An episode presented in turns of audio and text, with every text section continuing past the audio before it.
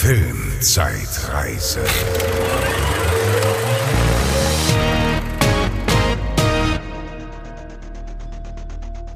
Hallo und herzlich willkommen zur Filmzeitreise. Äh, bei einer ganz besonderen Ausgabe heute, denn ähm, wir sind nicht nur zu zweit, nicht nur die liebe Bezi und ich, der Franz, sind hier, sondern wir haben einen Gast und zwar zum ersten Mal in Person nah hier vor Ort. Sonst hatten wir ja auch schon mal Gäste, die uns dann so zugeschaltet waren. Aber äh, wir haben jemanden anderen dabei, nämlich den lieben Dejan. Hallo Dejan. Hallo. Hallo. Ja, und äh, Dejan, du äh, kannst dich mal ein bisschen vorstellen, denn du bist äh, nicht neu im Podcast-Business. Du hast auch einen eigenen Podcast. Jetzt ist deine Chance, schon mal Werbung zu machen. Was machst du denn? Äh, genau, ich bin äh, Teil der, des Trios von Chips Süden Chippendales. Ähm, Joey, Lars und ich machen den. Wir reden über was auch immer uns so in den Sinn kommt. Wir haben es mal als Popkultur-Podcast irgendwie äh, etablieren wollen, aber es ist manchmal auch ein bisschen off-Popkultur. Ähm, ja, wir haben im Moment Sommerpause und das passt ja dann jetzt ganz gut hier rein. Ja, die Filmzeitreise hat niemals Sommerpause. Ja, Das stimmt. Wir Wir, ziehen haben, durch. wir können keine Pause machen. Jeder Monat will besprochen werden. Aber ähm, wir kennen dich nicht nur aus deinem Podcast, sondern wir sind auch privat äh, sowohl Arbeitskollegen als auch Freunde und äh, haben auch zusammen schon den einen oder anderen Film geguckt oder waren zusammen im Kino. Ja. Wir reden ja hier über Filme, die äh, vor 20 Jahren in die Kinos gekommen sind. Du bist etwas jünger als wir. Wie alt warst du denn 2002? Ich bin im August 2002 eingeschult worden. Da war ich, Okay. da war ich fünf und bin dann äh, im September sechs geworden. Ja, das heißt, du hast wahrscheinlich viele oder fast alle der Filme, die wir heute besprechen, nicht im Kino gesehen, Nicht im Kino, nein. sondern danach erst. Das ich glaube, ja- mein allererster Kinofilm, an den ich mich auch wirklich richtig erinnern kann, und das, weil wir damals zu spät gekommen sind, weil wir sonntags vom Essen aufgestanden sind, okay, lass mal ins Kino gehen. Das war damals in 80 Tagen um die Welt mit, der mit Jackie Chan, ja. und Arnold Schwarzenegger. Genau. als Das war, glaube ich, indischem König oder so. das ne? war, glaube ich, der erste so richtige Kinofilm im Kino, an den ich mich auch richtig erinnern kann. Mhm, okay. Also du hast im Prinzip alles, was wir besprechen, ja, nachgucken müssen. Also die Filme, die ich, den Film, den ich gleich kurz vorstelle, den habe ich tatsächlich jetzt auch das erste Mal gesehen. Ähm, und die anderen Sachen so, die sind halt dann auf mich zugekommen, wenn ich dann mal mit meinem Vater irgendwie in die Videothek gegangen bin oder halt gerade später Mhm. dann mit meinem Onkel, mit dem ich dann jedes, jedes Wochenende in die Videothek gegangen bin, als es dann schon DVDs gab. Ja. So, ja. Okay, und ähm, was man vielleicht dazu sagen muss, äh, vom Anfang an, also vom dem Zeitpunkt an, wo wir diesen Podcast gestartet haben, haben wir uns ja schon auch darüber unterhalten, Dejan, mit dir. Und du hast von Anfang an gesagt, du möchtest unbedingt in den August 2002 rein. Ja, das ist- weil dieser Film ist für dich, äh, also wir sprechen da später nochmal mehr drüber, einfach nur so für die Zuhörer schon mal angeteasert. Also ähm, äh, der, der liegt dir aus irgendeinem Grund, den wir gleich erfahren werden, ganz speziell am Herzen, weil du hast von Anfang an von allen Filmen, die da um die Ecke kommen, hast du dir diesen ausgesucht und Ja, jetzt diesen- seid gespannt. diesen, diesen speziellen und wo ich selber sagen muss, ihn jetzt nochmal geguckt zu haben, ähm, ist vielleicht doch ein bisschen anders in Erinnerung geblieben, als, als ich das jetzt äh, erwartete. Ach, das Ja, ist ja die okay. Faszination unseres kleinen Formats, Das dass man ganz viele ja. Sachen dann wieder guckt und denkt, boah, Ja, das was war, war, ja denn da los? furchtbar. Genau. Die- Oder auch war aber richtig gut. Ja, wie Ja, ma- ähm, wir los, oder? Wie gesagt, genau. Wir äh, besprechen erstmal, äh, jeder einen Film stellen wir in aller Kürze vor. Ich weiß nicht, es ist jetzt unhöflich, dem Gast äh, direkt äh, die Pflicht aufzuerlegen, den ersten Film zu besprechen, aber äh, eigentlich macht man das ja so. Ne? Du darfst gerne den ersten Film vorstellen, wenn du magst. Ich mag nicht, aber ich mache einfach. Also Sehr ist gut. alles gut. Ich bin ja eigentlich bei uns im Podcast der Ungeplante und überlasse die Recherche und die Notizen immer dem Joey. Da, so kann ich hier aber jetzt nicht auftreten, das habe ich schon festgestellt. Also habe ich äh, mir auch Notizen gemacht. Und zwar möchte ich kurz vorstellen den Film Scooby-Doo. das ist, äh, genau, das ist die Realverfilmung ähm, von 2002. Ich habe auch schon mal bei euch gehört, oder was ist ja, in der Zeit ist es ja normal, dass die Filme nicht immer auch wirklich in dem Jahr produziert wurden. Ähm, ich habe mir auch irgendwo den Kinostart aufgeschrieben, den finde ich jetzt aber, ach so, doch, ähm, genau, der war tatsächlich auch in den USA im Juni 2002. Also ich finde, da ist jetzt zum 1. August geht, 2002 ja. tatsächlich Hatten wir schon viel. längere Abstände, ja. Das wird dann, glaube ich, im Laufe der Jahre immer kürzer und mittlerweile Ja. ist es ja so, dass die alle fast zeitgleich eigentlich rauskommen. Genau, ähm, wir haben hier eine Realverfilmung des äh, gleichnamigen, also zumindest soweit ich weiß, des gleichnamigen äh, Comics, äh, also oder Zeichentrickserie der Hanna-Barbera ähm, Animationsstudios. Ähm, Scooby-Doo, das sind, ist, das sind die vier Freunde ähm, Fred, Daphne, Shaggy und Velma. Shaggy hat dann auch noch den namensgebenden Hund Scooby oder auch Scooby-Doo, glaube ich, dann ist der Ja. komplette Name. Scooby-Doo ist der Hund. Ja, ja, Ja. aber meistens sagen sie ja nur Scooby zu ihm. Mhm, Und die haben ein, also was heißt, sie sind Geisterjäger, sind sie ja eigentlich nicht, weil immer, das ist ja auch dieser, dieser Twist am Ende, es waren ja nie Geister, wenn sie irgendwo Ja. hingerufen Da werden. wird dann immer am Ende die Maske so so runtergezogen. Krimi- ah, der, ja. er war es. Der, Ich glaube, es Ahnung. gibt, ich habe, glaube ich, in, Der böse gelesen, es gibt in, keine Ahnung, wie viele hunderten Folgen, gibt es, glaube ich, nur zwei Folgen, wo es wirklich kein Mensch ist. Sonst war es Das immer finde ich total cool. der ne? Hausmeister, Ja, der ja. Chef der Am Fabrik Ende ist es ein oder was Krimi auch und immer. das war alles Smoke and Mirrors. Ne? Ich Ja. fand das immer geil. Ich habe das immer total gerne geguckt. Genau. Hast du das wirklich geguckt? Ich habe das nie Scooby-Doo, die, die Serie, gesehen, die nee. Zeichentrickserie, Nie doch. gesehen. Fand ich mega gut. Aber es ist so ein Das bisschen. ist ja wie, wie, wie Akte X für Kinder. Ne? Ja, die lösen Fälle sein. mit, mit unerklärliche Phänomene und dann hinterher sind es aber doch vielleicht keine. Also ich fand das super. Nee, bei mir, also bei mir war immer so DuckTales und sowas dann mehr irgendwie im angesagt. Ach so. Aber es ist ja so ein bisschen so in der Tradition auch wie so fünf Freunde, TKKG und sowas, ja, ne? So, ja, also ja, so eine genau. Jugendbande irgendwie, die so. ja, die, die sind halt schon ein bisschen älter, ne? Die haben ja ihren Van, die, Ach stimmt, die fahren Myster Auto, ne? Mystery Machine. Genau, und also sind die schon, ich weiß gar nicht, sind Highschool, Ende, irgendwie sowas.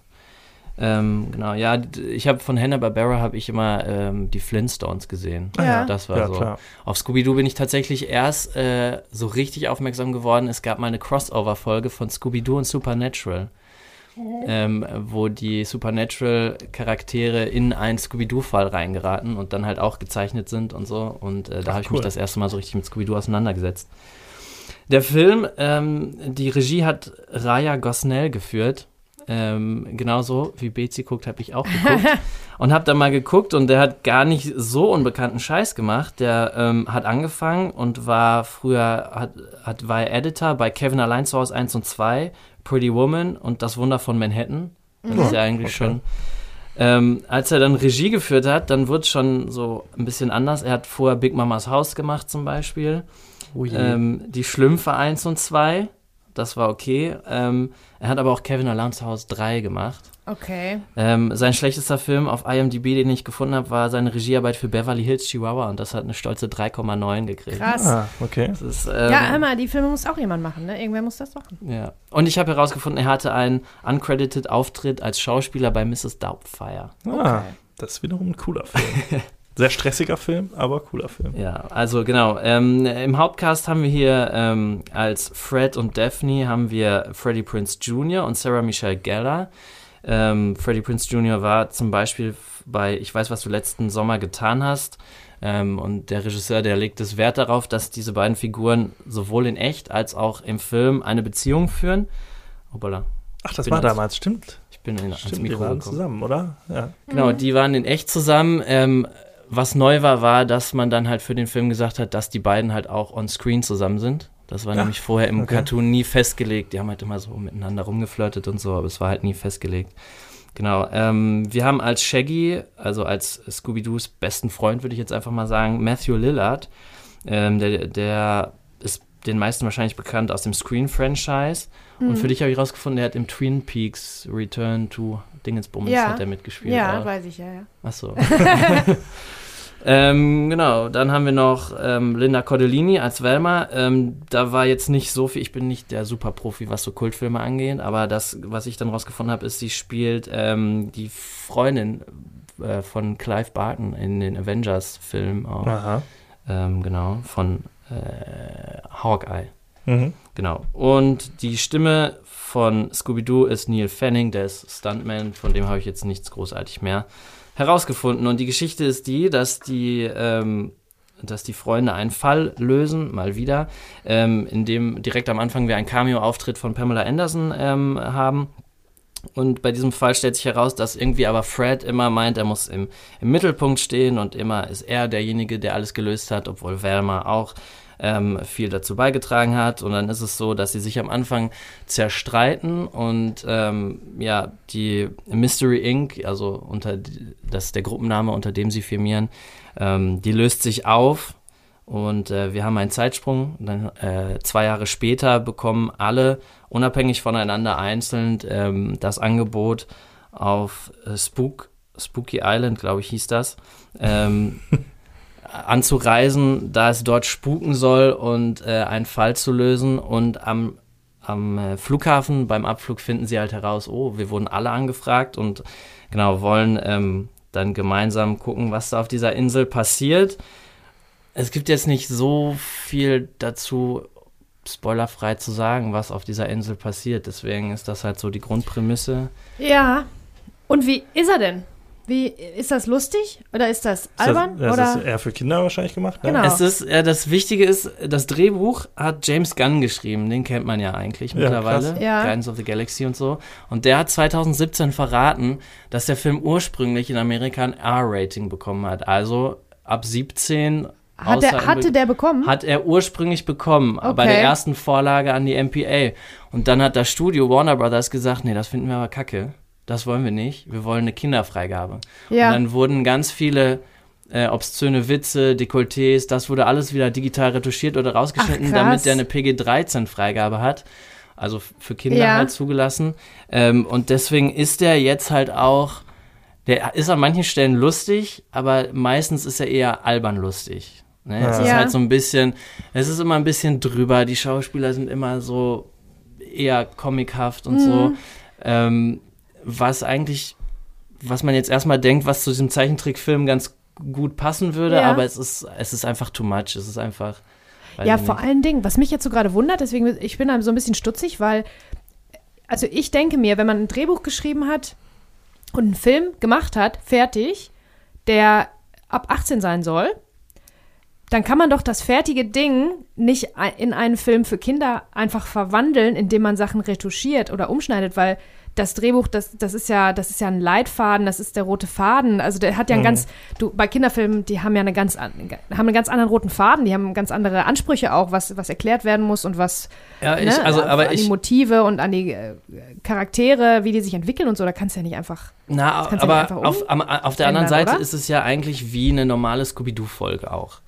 Und die läuft ja immer gleich ab. Die kommen irgendwo hin, es soll spuken, die beobachten das, untersuchen es, am Ende kommt raus, Okay. ah, okay, was ist hier eigentlich passiert? Genau. Aber es gibt ja so viele Möglichkeiten, das zu interpretieren. Ja, für genau. ein erwachsenes Publikum oder für ein kleineres, für ein jüngeres Publikum. Aber, aber 13 ist ja schon, ist nicht ab 6. Ja, also.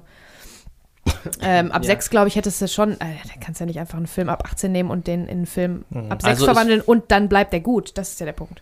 Da fehlt dann wahrscheinlich. Ja, einiges, also ne? ob der Film jetzt gut ist, ist ja eh Geschmackssache. so, Ja, aber ne? vielleicht ist das genau das Problem, ne, Ähm, dass man den versucht hat, dann umzu. Es ist aber ein Setting, es, also es findet ja alles auf dieses Spooky Island, ist ja wie so ein Freizeitresort mit, äh, da kannst du übernachten, da gibt es dann ein paar Fahrgeschäfte. Ähm, dieses Setting an sich, da finde ich, lässt es eigentlich relativ offen. Da kannst du es ja eigentlich blutig wie in einem, weiß nicht was, XY-Horrorfilm Genau. machen. Gibt viel her. Ja, und aber es hat funktioniert. Man hat es jetzt nicht gemerkt, dass es ursprünglich nicht mal für Kinder war. Ach so. Das okay. heißt, es wäre wahrscheinlich auch, wenn es so eine harte Freigabe bekommen hätte, wäre es so ein, so ein alberner Horrorfilm So ein oder was auch immer gewesen. Slasher-Film vielleicht. Wie ist das denn, wie ist denn diese, das, äh, die Originalserie? Ist das auch eher so ein, äh, so geckig und äh, so ein bisschen Meta-Humor? Oder ist das jetzt der Film, dass der sich auch so ein bisschen über seine Vorlage so lustig macht? So, ist das auch so ein bisschen so gedacht? Oder? Also Meta-Humor ist da jetzt, glaube ich, nicht, aber es ist schon eher klamaukig auch. Ja, ist ein bisschen, ist ein bisschen klamaukig. Hm. Ja. Okay. Also es ist schon auch definitiv an Kinder gerichtet, Ja. das Original. Ja, interessant. ne? Man würde dann gerne mal den Film sehen in seiner Ursprungsfassung Ja, oder so, wie er ja, gedacht total. gewesen ist. ja. Das stimmt, ja. Das Ja. habe ich mir auch gedacht, als ich das gelesen habe. Genau, also wir haben ähm, im Film haben wir jetzt so ein Cameo von Pamela Anderson. Ein, äh, der Hauptdarsteller, der Antagonist oder der mögliche Antagonist oder wie auch immer, ähm, ist Rowan Atkinson. Ist auch, Ach. Den wir später nochmal erleben. den wir, bestell- das hat mich auch Wollt ihr tatsächlich. jetzt schon, äh, oh nein, ich sag euch Nein. später, was ich von dem höre. Ja, machen wir später. ähm, genau, der hier eine Rolle übernimmt. Und da ist mir so ein großer Filmfehler am Ende aufgefallen. Und das muss ich direkt sagen, das ist so schlimm, weil er am Ende eigentlich die Haare komplett rasiert hat und also die Haare ab und ähm, den Bart rasiert und so. In der Szene vorher, wo sie aber noch nicht draußen stehen, hat er so eine Afrofrisur und so einen langen Bart. Und da denke ich mir, das ist doch schon eigentlich nicht mehr Continuity. Da wird sicherlich was rausgeschnitten worden sein Also, dazwischen. wa- nee, Weil bei das so krassen Sachen kann das sein, dass das äh, daran liegt, dass äh, ja, Drehbuchveränderungen vorgenommen wurden oder im Schnitt Sachen umgestellt wurden und dann pa passt es nicht mehr. Aber es gibt dann nun mal einfach kein anderes. Aber also, davon. es wirkt nicht, als ob was fehlt. Es ist die halt die eine Situation, Indoor hier, die ist das Ananas und dann sind sie halt draußen, so ein schöner Schluss-Establisher, wie halt immer. Ähm, und also da kommt mir jetzt nicht vor, es, ist mir, es wäre mir jetzt nicht aufgefallen, dass was fehlt, aber das war so ein krasser, hä, der, warum ist der jetzt eigentlich wieder hier schön rasiert und alles, das passt überhaupt nicht. Hm. Das war, Tja. genau, das ist mir aufgefallen, deswegen habe ich mich auf die Film, auf Filmfehlersuche begangen, äh, äh, begeben und mir ist aufgefallen, es gibt Daphne, die, die Hauptdarstellerin, sie hat eine Tasche, sie hat keine Tasche. Dann hat sie wieder eine Tasche, dann hat sie keine Tasche. Sowas gibt es ja Und ganz oft. das ist, das ne? zieht sich den ganzen Film durch. Mal ist die Tasche da, mal ist die Tasche weg. Ähm, genau, ja, wenn das du einmal ist so. anfängst drauf zu achten, dann nervt das stimmt. Der Film war aber nichtsdestotrotz ein, ein riesiger Erfolg tatsächlich. Der hatte ein Budget von 84 Millionen US-Dollar, hat 276 eingespielt. Okay, das also Millionen. Ja, krass. Das ist, das ist schon nicht ohne. Ich finde das Budget erschreckend hoch. Also, ich weiß gar nicht. Ich habe den Film nie gesehen. Also, ich weiß nur, dass äh, halt auch Scooby-Doo ja, also der, die Figur animiert ist, ne? Ja, Genau. ja. Ist das gut Das- gealtert? Wahrscheinlich. Scooby-Doo an sich ist gut gealtert, fand ich. Die Monster, die Gegenspieler, die animiert sind, ja, das geht so. Ja. Das finde ich schon. Ja, aber so CGI kostet ja natürlich dann relativ viel. Ja. ja, es ist auch ähm, viel on Location gedreht worden. Also der Film wurde halt größtenteils in Australien gedreht. Ähm, ich habe mir irgendwo das, weiß ich nicht, wo ich es mir aufgeschrieben habe. Aber genau hier, es gab über 400 Cast- und Crewmitglieder. Ähm, es wurde halt in so einem Island Resort in, in Australien gedreht und das wohl irgendwie für sechs Wochen gemietet. Ich meine, soweit wird dann Ja. natürlich auch immer dann die ganzen Stages da irgendwie noch aufstellen und so. Dann im Warner Brothers Movie World Park Ja. ähm, ich glaube, dass tatsächlich sogar zu der ähm, ganzen PR-Kampagne im Vorfeld ähm, gehörte, dass es im Warner Brothers Australien, ist ja so ein Freizeitpark, ähm, gibt es ein Scooby-Doo-Ride. So, und Mhm. dieser, diese, diese Achterbahn wurde halt im Zuge des Films auch eingeweiht und so. Und ich, ich weiß jetzt nicht, ob die vorher schon das stand. Ding ist natürlich im Prinzip dann- ein riesen marketing Ja. dann Voll, auch, ja. ne? Für die ganze Marke Warner Brothers Ja. und alles, was dazugehört. Und, aber ja, es war halt so erfolgreich, es hat zwei Fortsetzungen äh, nach sich gezogen. Ach, eine, Mit die, dem gleichen Cast aber nicht, oder? eine mit dem gleichen Cast, gle- unter gleicher Regie auch. Nie gehört. Ähm, eine, die kam dann später. Erst gab es noch ein Prequel, das war dann äh, komplett anders besetzt. Und dann gab es nochmal eine Fortsetzung, die aber auch völlig unter meinem Radar war. Aber im Zuge jetzt der aktuellen Ereignisse der Einstellung von HBO Max habe ich gelesen, es gab eigentlich jetzt, so hätte es noch einen Scooby-Doo-Film geben sollen, der aber genauso wie dieses, was war das jetzt, Bad Girl oder was war das? Ähm, dieser 90 Millionen Dollar Film oder Ach, was? äh, ja, der jetzt gecancelt wurde. Genau, Ja, und der Scooby-Doo war der zweite Film, der mit gecancelt wurde. Ja, ja. und Also Flash der, wird jetzt ja wahrscheinlich auch gecancelt. Genau, aber der war eigentlich auch dabei. Ja, das Ganze ist ähm, nett für so ein. Also Thorsten Sträter sagt ja immer, es gibt immer einen regnerischen Sonntagnachmittag. Und äh, genau so ein Film ist das. Oder ein biergetränkter Freitagabend. Okay, ja, Okay. auch nicht schlecht. Trotz Ja. Sarah Michelle Gellar, Buffy. Die Ja, fand ich ja immer cool. die magst du. ja, aber die hat auch nicht mehr so Wahnsinn. Ja, die kommt da aber nicht wirklich gut bei raus. Also ja gut, sie, ist spielt halt so natürlich ein- auch so eine Comicfigur. Ne? Die Ja, sind ja so alle sehr überzeichnet, glaube ich, auch in ihren Charaktereigenschaften und so. Ne? Ich glaube, das ist schon. Ich ja, mein- und Freddie Prince Jr. Hast du Freddie Prince Jr. gesagt jetzt Ja. gerade, ne? Ja, Den äh, der ist ja cool, nochmal zum, den gerne. mag ich auch gerne und der ist ja auch noch zum, zu neuem Ruhm gekommen, weil der in, äh, war es Clone Wars, wo der eine Rolle spricht? Oh, das weiß ich nicht. Ja, doch. Ich meine, der habe ich irgendwann mal nachgelesen. Der ist ähm, tatsächlich Sprecher, einer der vielen, vielen Sprecher im Star Wars-Universum. Das macht er richtig Ja. gut. Und- den- Jaden, glaube ich. Das finde ich gut, dass du das ansprichst, weil ich habe noch einen Funfact, den ich gerade hier auf meinen Notizen sehe. Der Film hat zwar Awards gewonnen, zum Beispiel einen Teen Choice Award und einen Kids Choice Award, was natürlich zur Zielgruppe passt. Er war aber auch für eine Razzie nominiert, Ja. als Film an sich. Mhm. Ähm, und Freddie Prince Jr. hat für seine Rolle Fred hat er auch ein, äh, eine Nominierung bekommen, hat ihn aber gegen Hayden Christensen verloren für Star Wars 2. Ach so, echt? Ah, Naja, Schade. ja, ist, ähm, ja. wahrscheinlich zu Recht. Genau, aber ähm, der Film gilt mittlerweile wohl als Kult in Fankreisen und deswegen finde ich, ist Okay. halt, kann man sie, Stunde 26, die tut auch Oh, nicht das weh. ja- Oh ja, das ist super. Das entspannt. lieben wir ja, wenn Filme einfach mal kurz sind. Ja. Das finden wir immer sehr gut. ja, gut, vielen Dank. Also, ich erzähle euch von was, was ihr sicherlich kennt beide. Äh, Mr. Deeds. Ja, klar. Noch nie von gehört. Nein? Nein, noch nie. Ich dachte, du bist auch so ein Adam Sandler-Jünger. Nee. Ne? Wa- Wer hat dir das gesagt? Ich weiß nicht, habe ich jetzt so gedacht, weil ich euren nicht Humor so ein bisschen auf einer Ebene äh, Oder Adam. Sandler ist tatsächlich, ja, wir haben ähnlichen Humor, aber Adam Sandler ist halt bei mir so, ah, gerade so, wo ich sage, ah, da hat er mal was Gutes, aber das meiste ja, ist das eher ist ja auch meine so. Einstellung dazu. Ich bin ja auch nicht der riesen Adam Aber Sandler-Fan. Mr. Deeds noch nie gesehen. Aber du hast ne? auf jeden Fall die meisten gesehen, ne? Äh, Mr. Deeds kenne ich auch, ja. Okay, also passt auf. Mr. Deeds, äh, eine Stunde 36, auch schön kurz und knackig, ab 6, hat 5,8 von 10 nur bei der IMDb. Also der ist Ja, gut, ich glaube, die sind alle jetzt nicht worden. so. Ich glaube, die Filme von ihm sind alle nicht so hoch 5,8 bewertet. von 10. Nee, das kann Das ist- sein, das aber das ich ist aber habe auch hier bei so tatsächlich... Comedies ist das, glaube ich, auch häufig so, ne, dass die Ja. jetzt nicht so die Mega-Wertung abreißen. Das ist halt so eine Das Geschmackssache, stimmt. ne? Aber der hier ist äh, aus Gründen, die ich später noch erläutere, tatsächlich auch ein bisschen, bisschen verrissen worden. Ach, krass. Ähm, hier spielen mit Adam Sandler, Winona Ryder, äh, John Torturo. der süße Star der Independent-Szene. ja, genau. Winona Ryder, das Independent Girl. Ähm, Peter Gallagher, Jared Harris und Eric Avari. Ja, und Winona Ryder äh, liebe ich sehr, mag ich sehr.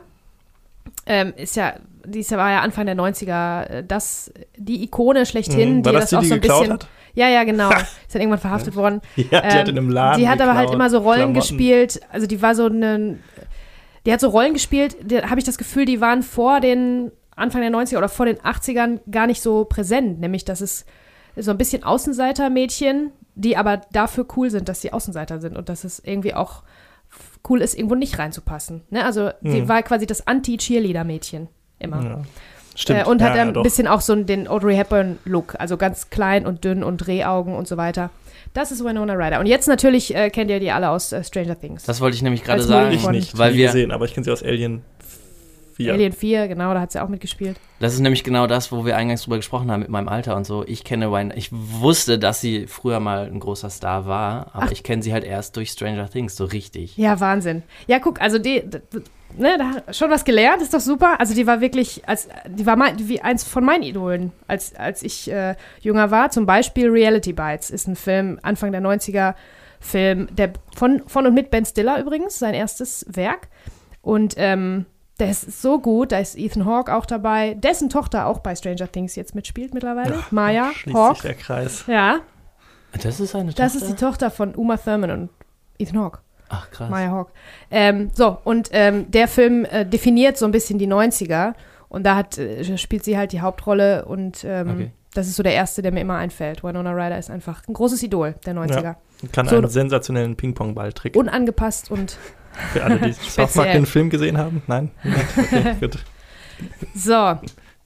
Also, ihr Lieben, also Regie hat geführt Stephen Brill.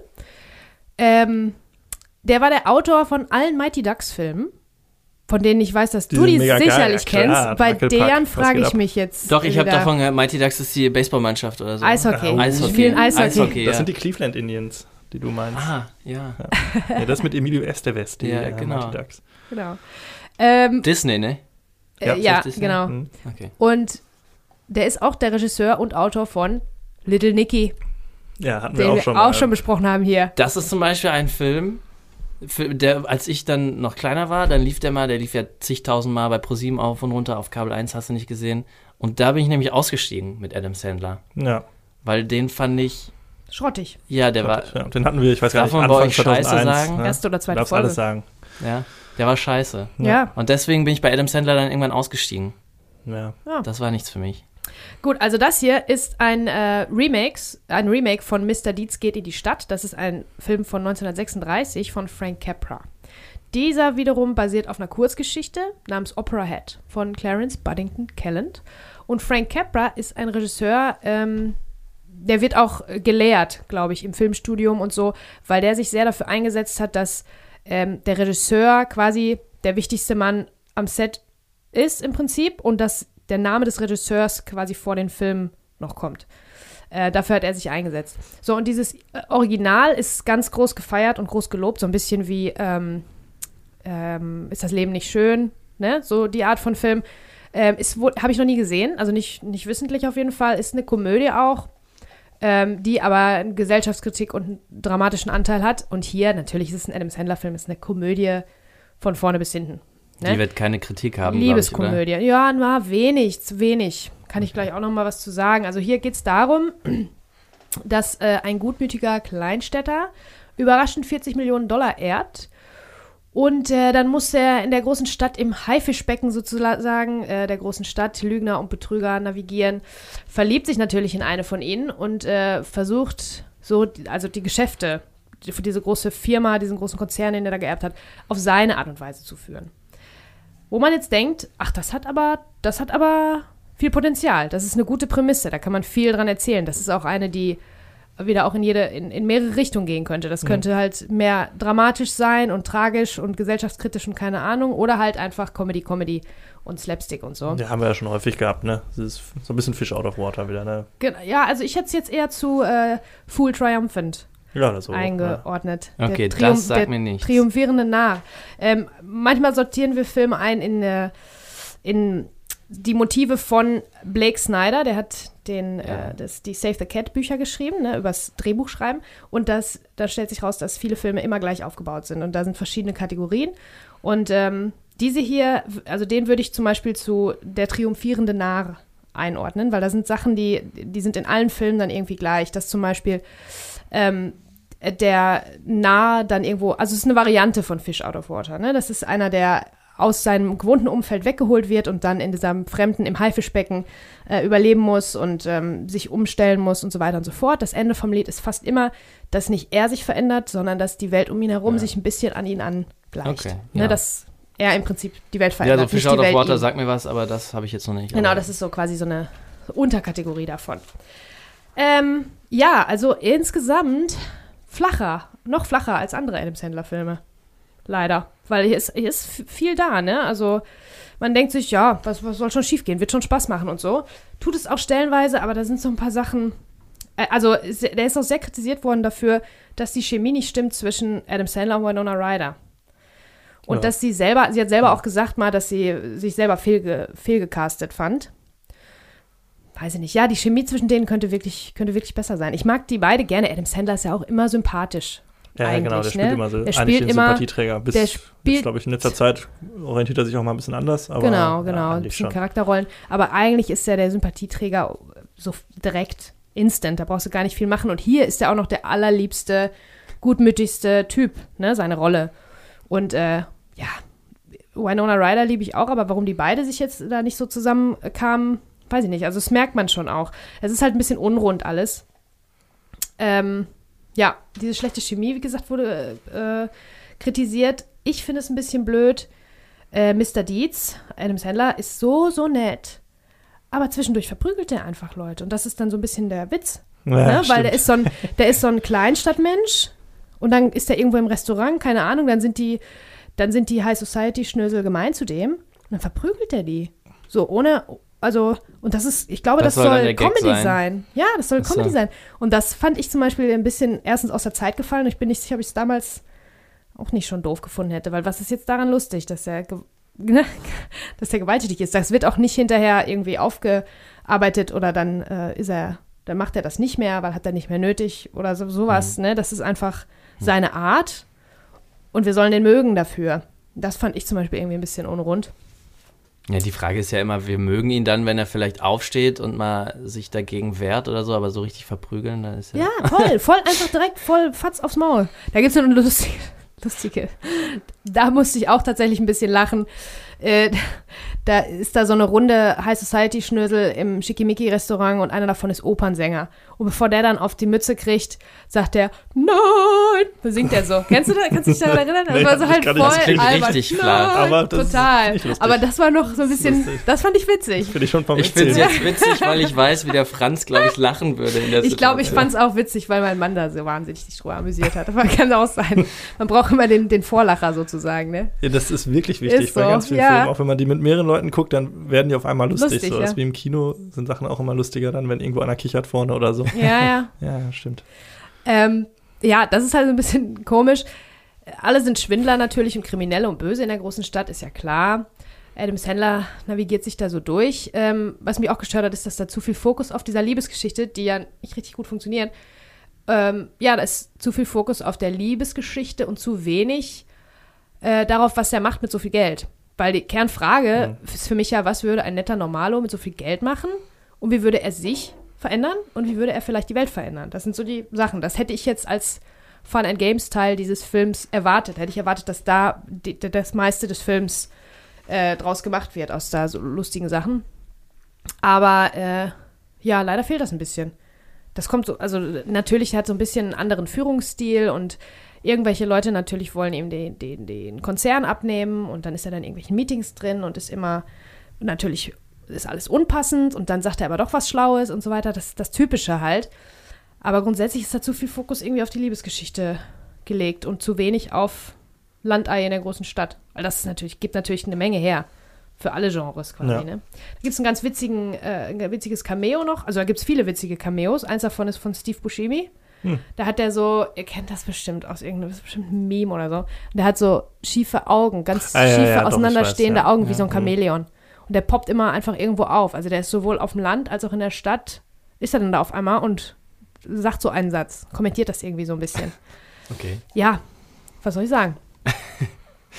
Mr. Ja. Dietz. Ich weiß nicht, ob man nicht sich besser vielleicht den von 36 mal angucken sollte. Aber ich meine Ja, natürlich, ja, dann sowas glaube ist ich, auch machst du aus dir den noch schlechter vielleicht. ja, naja, also der ist halt auch, ähm, wie das meiste eigentlich, was wir hier besprechen, oder vieles, äh, ein bisschen aus der Zeit, aus der Zeit gefallen. Ist einfach auch nicht so gut, nicht so gut inszeniert. Also man fühlt nicht so richtig mit mit denen. Das passiert alles so hoppla hopp, wie Kai aus der Kiste und dann sagt nicht mal einer, also Adam Sandler sagt einfach, da kommen Typen rein und sagen, hey, du hast 40 Millionen, äh, Milliarden, was weiß ich nicht, Dollar geerbt. Und dann, dann, dann ist da ein Schnitt und dann gehen die raus auf die Straße Hm, spazieren, walk and talk und sprechen darüber, wo ich denke, äh, komm, Also da also das ging jetzt wirklich ein bisschen sehr schnell. Kann der mal kurz reagieren oder so? Weißt du, du, du die sind so nicht greifbar dadurch, die Charaktere, finde ich. Ich glaube, das Erste, was man dann immer so sehen will, ist, wie der richtig ausrastet, durch die Bude rast, sich irgendwelche Sachen Klar, kauft. wie der dann mit dem Geld alles Wie sich Pippi kauft, was er schon immer haben wollte. Ja. Süßigkeitenladen geht. Richtig schön mit fancy Musik unterlegt und so. Genau, das ist das, was ich auch ein Ja. bisschen vermisst habe, das, was du Den sagst. Richie Rich Teil. Ja, genau. Von das den war Games. geil. Ja. Ja. Ja. ich weiß nicht, das ist auch so ein, so ein typischer Adam Sandler-Film, wie halt so, so Schema F irgendwie, ne? Ich habe den auch schon ein paar Mal gesehen. Da ist auch nicht viel in Erinnerung geblieben, so ein paar Szenen, so das mit dem Opernsänger lustigerweise nicht, obwohl ich das eigentlich genau mein Humor ist, aber äh, Ja. ja, Adam Sandler ist irgendwie so, keine Ahnung, Happy Gilmore mag ich sehr gerne, den Mhm. finde ich tatsächlich ganz witzig. Ich habe jetzt auch nicht so ein Riesenproblem mit Adam Sandler-Filmen, aber es ist halt, ja, finde ich nicht so mein Humor irgendwie. Ich glaube, das hat auch nichts mit der Zeit zu tun, dass er irgendwie aus der Zeit gefallen ist. Ich glaube, es ist einfach wirklich so eine Geschmackssache irgendwie. Ich glaube, der, da, die Filme sind auch immer noch genauso von dem teilweise. Also der wird jetzt auch ein bisschen ernster, aber auch diese ganzen Grown-Ups-Geschichten und so, die die gemacht haben, das ist ja Mhm. alles so in die Richtung. Keine Ahnung. Meins ist es auch nicht unbedingt. Mhm. Ja, das ist halt auch so ein, wenn du sagst, was war, was hat der 5,8 oder was? Mhm. Ja. Ist halt so Standard dann. Ja, entweder findet man doof oder findet man total toll. Ja. ähm, Also, aber naja, Winona Ryder finde ich immer klasse. Ich muss sagen, ich habe damals, ich habe alles ge gesehen, was sie gemacht hat. Ja. Ich glaube, ich habe wirklich alles geguckt. Da ist ein ganz guter Gag, glaube ich, dabei. Sie ist doch irgendwie so eine Reporterin, ne, die sich da irgendwie so an ihn so ein bisschen ranmacht und sie erfindet dann ja irgendwie so eine Backstory für sich, so äh, aus dem Stegreif und er erzählt dann irgendwie, ja, ich komme irgendwie aus der Stadt Winchestertonfield oder so. Winchestertonfieldville, und stammelt sich das so genau. zurecht so und das Wort wird immer länger und immer unglaubwürdiger und am Ende kommt dann aber natürlich raus, es gibt diesen Ort dann irgendwie lustigerweise Genau. tatsächlich, was sie nicht wusste. Ja, ja. Sowas finde ich dann immer tatsächlich ganz witzig. Das glaube ich, gibt es auch in irgendeinem, weiß nicht, nackte Kanone-Film oder so, wo der irgendwie so ein, so ein Phantombild malt. Ja, und der hat schon eine Augenklappe und rote Haare und irgendwie eine Clownsnase und so. Und man Und denkt, dann ja, okay. den und rein, dann ja. sieht man im Hintergrund, wie der dann so genau dieser Typ dann gefunden wird. Das finde ich auch Okay, mal das ganz, ganz geckig eigentlich. Das ist Ja. ganz witzig. Ähm, Ich habe das irgendwann vor kurzer Zeit bei uns im Podcast eingeführt, wenn wir über Filme sprechen, benenn mal. Ähm, also wir haben immer die Skala 10 Sterne, also wir nutzen viel Letterboxd und da gibt es halt immer, äh, da gibt es 5 Sterne, weil man aber dann immer 0,5 sagen müsste, finde ich das blöd. Wenn du das jetzt bewerten müsstest, 1 von 10 bis 10 von 10, wo liegt der Film da für dich? Ähm, also 1 bis 10, ja? 10 ist das Beste? Oh, Genau, ist das ist aber hier, wir machen nie mit Sternebewertungen, deshalb. Nee. Äh, Ach so, okay. Ich dachte, ich bringe das mal mit. Also, weil ich habe es nämlich gerade, ich habe es vergessen, ich habe nämlich Scooby-Doo 6 von 10 Sternen gegeben zum Beispiel. Also ich hätte 10 auch Punkten 6 so. jetzt gesagt, spontan. Ja. sechs? Zwischen 5 und 6. Boah. Für Mr. Deeds Finde ich ist das, schon. fi- findest du viel? Finde ich schon hoch. Also für mich, weil 10 von 10 wäre für mich so eine ganz erlesene Herr Auswahl Ringe, von ist klar, Filmen. Und ja. äh, da, da gibt es ja noch einige Abstufungen. Also 6 Gott, ist ja so- schon. so sechs Leute ist ja schon. ja aber dann, ich will, ist, ich meine, ich ja weiß, schon wir sind hier nicht bei Shopping. Queen, niemand ist beleidigt hinterher, wenn man den, okay, dann gebe ich richtige Noten, egal wer Bei hinterher mir wäre jetzt so eine traurig ist. 4 oder so.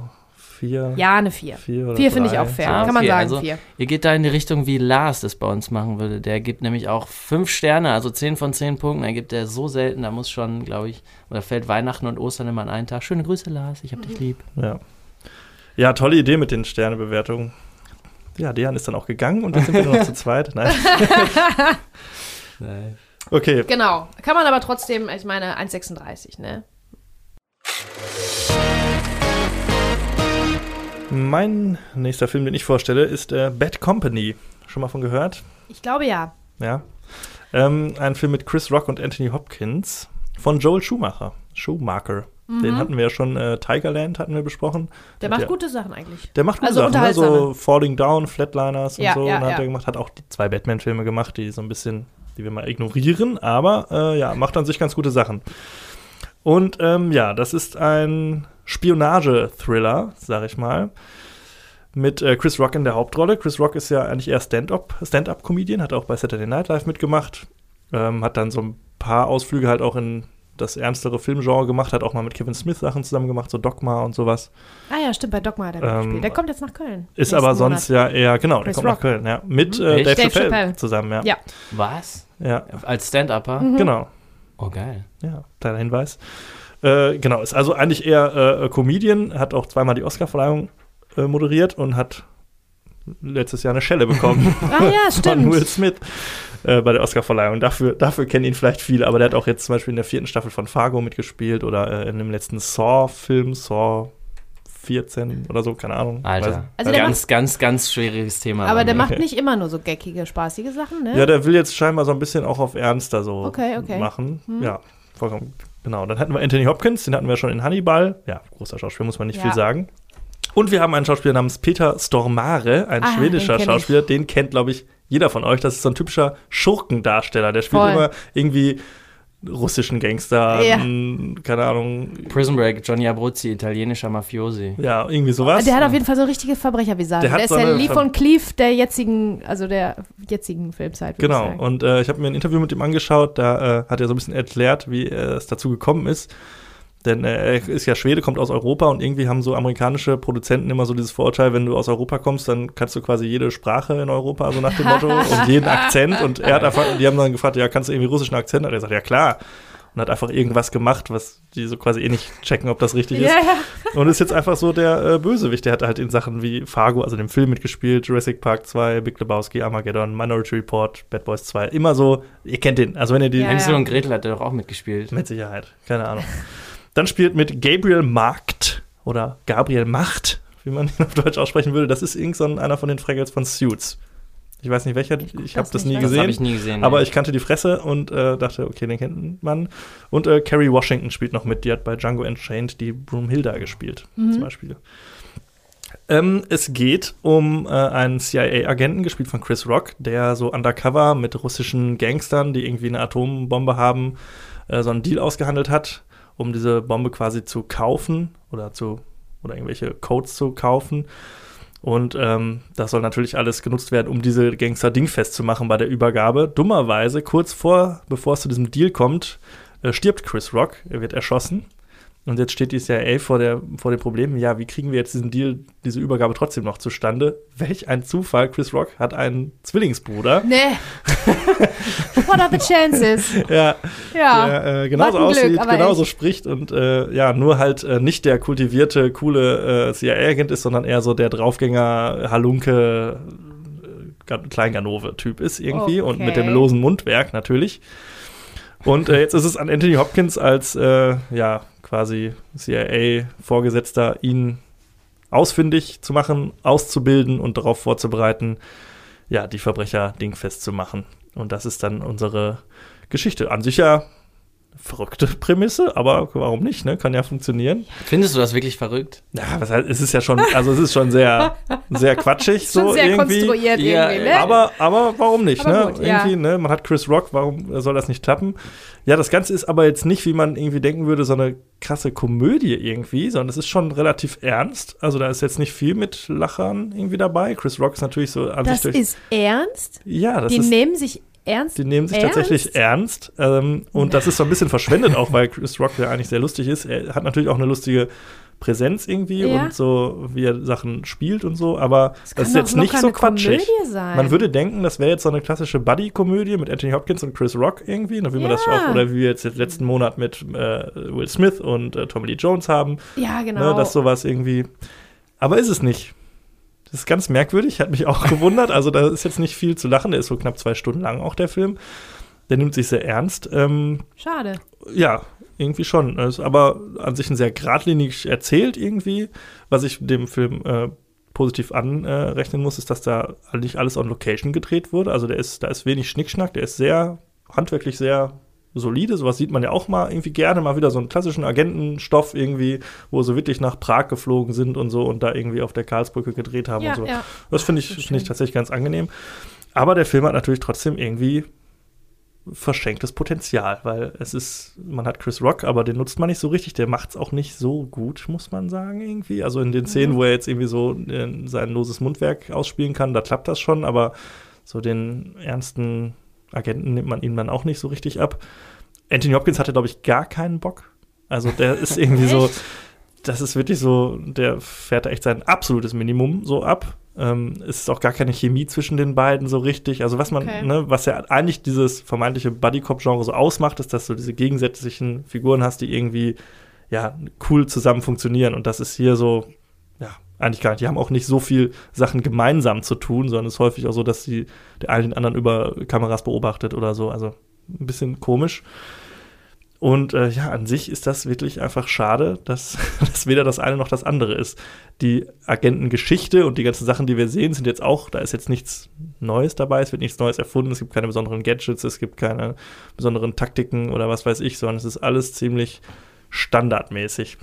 Eher sogar amateurhaft, würde ich sagen, denn es gibt ganz häufig so Verfolgungs- also nicht Verfolgungsjagden, aber so Beschattungsszenen oder so oder äh, Szenen, wo irgendein Treffen stattfindet, das so von weitem beobachtet wird.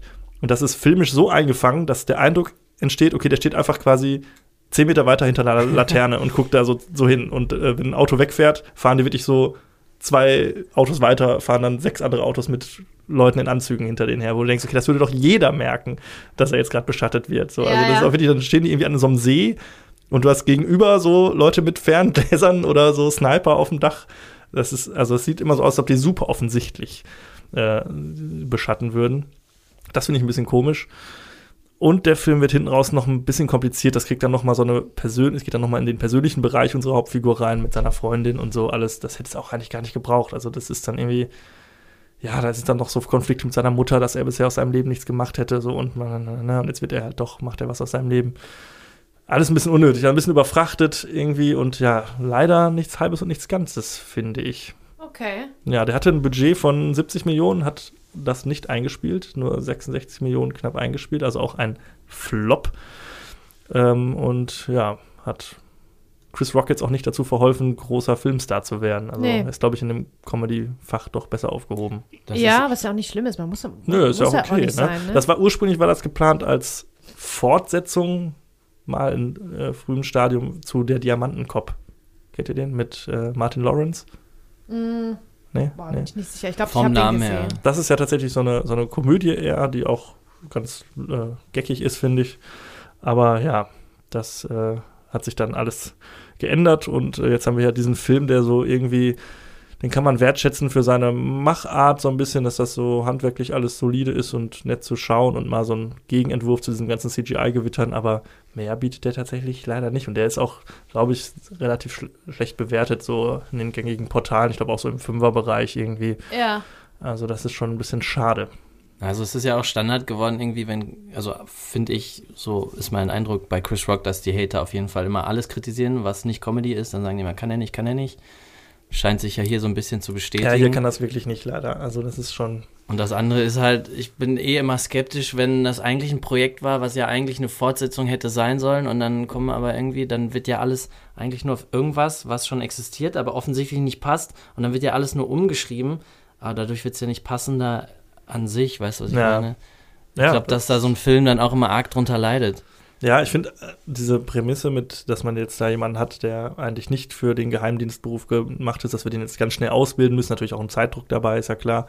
Da würde sich ja dann so eine schöne Montagesequenz anbieten. Die gibt's hier auch, die ist aber dann sehr schnell irgendwie, sehr kurz. Also die Wandlung zum vermeintlich guten äh, Agenten geht relativ schnell. Und dann geht der Film auch noch anderthalb Stunden gefühlt. Also das ist schon, ja, ein bisschen zu lang, auch ein bisschen zu kompliziert am Ende dann noch mit irgendwie so noch weiteren Schattenmännern im Hintergrund, die irgendwas machen und die haben die verraten und so. Ja. Keine Empfehlung von mir aus, tatsächlich, leider. Aber ich glaube, der ist auch so untergegangen, den kennt, glaube ich, kaum jemand so richtig. Ich hatte den mal gesehen vor äh, einigen Jahren, da hatte den ein Freund auf, ich glaube, DVD auch, weil ne, Cover Anthony Hopkins drauf, Chris Rock. Ja, heißt Bad Company, ist erstmal ein schmissiger, ne? cooler Name. Denkst du, okay, Agenten. Joel Schumacher. Aber Joel ich Schumacher. glaube, ich kann mir vorstellen, dass der vielleicht besser gewesen wäre, wenn Herr Hopkins sich reingehangen hätte, weil der, der, Ja, der prägt ja alles, wo der, wo der drin ist. Eigentlich ne? schon, so, ne? aber der ist da wirklich, also wenn, man, wenn ihr den Film guckt, der ist wirklich so auf Sparflamme. Ich glaube, der hatte gar keinen Bock. Ich weiß gar nicht warum. Also, oder ja, offensichtlich, weil er das Drehbuch auch nicht gut fand oder vielleicht mochte er Chris Rock nicht. Aber ähm, ja, eigentlich sind alle Zutaten da, aber äh, hat nicht geklappt. Also von mir, wenn wir jetzt eine Sternebewertung sprechen würden, Ja, wäre das auch maximal eine 3 oder 4 von 10. okay. Ja. Boah, ich muss mal gucken, ob wir das hinkriegen mit den Sternen. Nein, wir Nein. lassen das. Wir machen das auch Wir jetzt lassen nicht mehr. das. Das war jetzt nur für die Nein, drei wir machen Filme. das diese Folge, Dejan. Du bist Okay. ja hier zu Besuch und dann machen wir das auch so, wie du das machst. Ja, also äh, Schauspieler sind cool, man es sind viele bekannte Gesichter auch über die, die ich genannt habe, hinaus sind immer mal wieder so welche, die man so, ach, den kenne ich da auch irgendwo her und hier und da, wie das ja häufig bei so Filmen äh, dann ist, die man ja, die vor 20 Jahren rauskamen, sieht man dann irgendwelche Leute, die jetzt vielleicht schon irgendwie mehrere Sachen gemacht haben, aber nee, keine Empfehlung, guckt die nicht. Okay, kommen wir zu den Hauptfilmen. Da fange ich einfach mal an mit About a Boy. Oder, also auf Deutsch hat er den Beititel oder Doppelpunkt Der Tag der toten Ente. Ja, das hat mich direkt schon gewundert und ich dachte, vielleicht heißt das Buch irgendwie im Deutschen auch Nein. so oder so. Nee, das kam Das einfach. heißt About a Boy. das Das hat einfach hier. äh, fand sich jemand geckig. Verleiher haben sich das dazu äh, ausgedacht. Fand ich einfach. aber gut. Also Den- ich finde den Untertitel Den witzig. Beinamen. Ja. Okay, das ist ähm, ein äh, Film, der ist eine Stunde 41 lang, hat 7,1 von 10 in der Bewertung bei der IMDb und ist mit Hugh Grant, Nicholas Holt, Toni Collette und Rachel Weisz. Ganz große Namen. Eine britische Liebeskomödie über einen unreifen Schürzenjäger, der von einem kleinen Jungen das Erwachsenwerden und die Bedeutung von echten zwischenmenschlichen Beziehungen lernt. Da muss ich jetzt aber direkt einhaken. Ist das für dich eine Liebeskomödie? Ich habe Ich würde das so sehen. Ich würde das, ja, ich habe da in der, meiner Conclusio, in meinen Okay, Notizen kommt weiter hinten, habe ich das quasi so zusammengefasst, was mir daran so, was mir auch daran gefiel. Und da äh, findet sich so eine unkitschige Liebe wieder. Einfach Mhm. Zwischenmenschlichkeit, einfach Das zwischenmenschliche ja. Beziehungen. Nicht unbedingt jetzt, äh, also ein, Keine ein romantische Pärchen, äh, Liebe, genau, die romantische Liebe spielt auch hier eine Rolle. Das ist, ist auch Teil der Prämisse. Aber ähm, ja, so eine allumfassende, so, dass es menschelt zwischen den Mhm. Leuten. Ja, das okay. ist Das so ist das, was irgendwo- passiert. Verstehe ich, ja. ich fand es irgendwo zwischen Liebeskomödie und Buddy-Movie. Es ist ja auch Genau, irgendwie ja, so ein ja, das, bisschen ist ja- Buddy. das ist, Ja. ähm, ist auch innerhalb meiner Notizen, dass es quasi eine Art der Buddy-Komödie ist. Ähm, also, Hugh Grant, brauchen wir nicht drüber reden. Ja, Ja? der Ah, nämlich, genau, Alle als, lieben Hugh Grant. als einer der Ikonen der Rom-Coms in dem Fall. Genau. Notting Hill, äh, Vier Hochzeiten und ein Todesfall und so weiter. Also, ich glaube, ich glaube, ich habe das auch einfach so aufgeschrieben, weil alles, wo Hugh Grant drin ist, ist eine britische Liebeskomödie. Mhm. So, ne? Ist in Ja, so außer jetzt abgelegt. zuletzt macht er ja auch so ein bisschen, hat er mit Guy Ritchie jetzt auch hier Gentleman gemacht. Oh und so. ja, ja. So Gangster-Komödien-Ding ist er auch dabei und ja, ja, um diese. irgendwie sein eigenes Image auch so ein bisschen äh, Ja, zu negieren. steht ihm ne? aber auch, finde ich, jetzt Steht so ihm im auch, Alter. der kann das auch. Mhm. Also der ist schon auch, ist auch ein guter. Der spielt auch hier gut. Das ist immer in Comedy, äh, Ja. auch in Drama ist der immer schon ganz gut. Ne? Der hat so einen speziellen, also der ist für mich der Inbegriff eigentlich vom britischen Humor.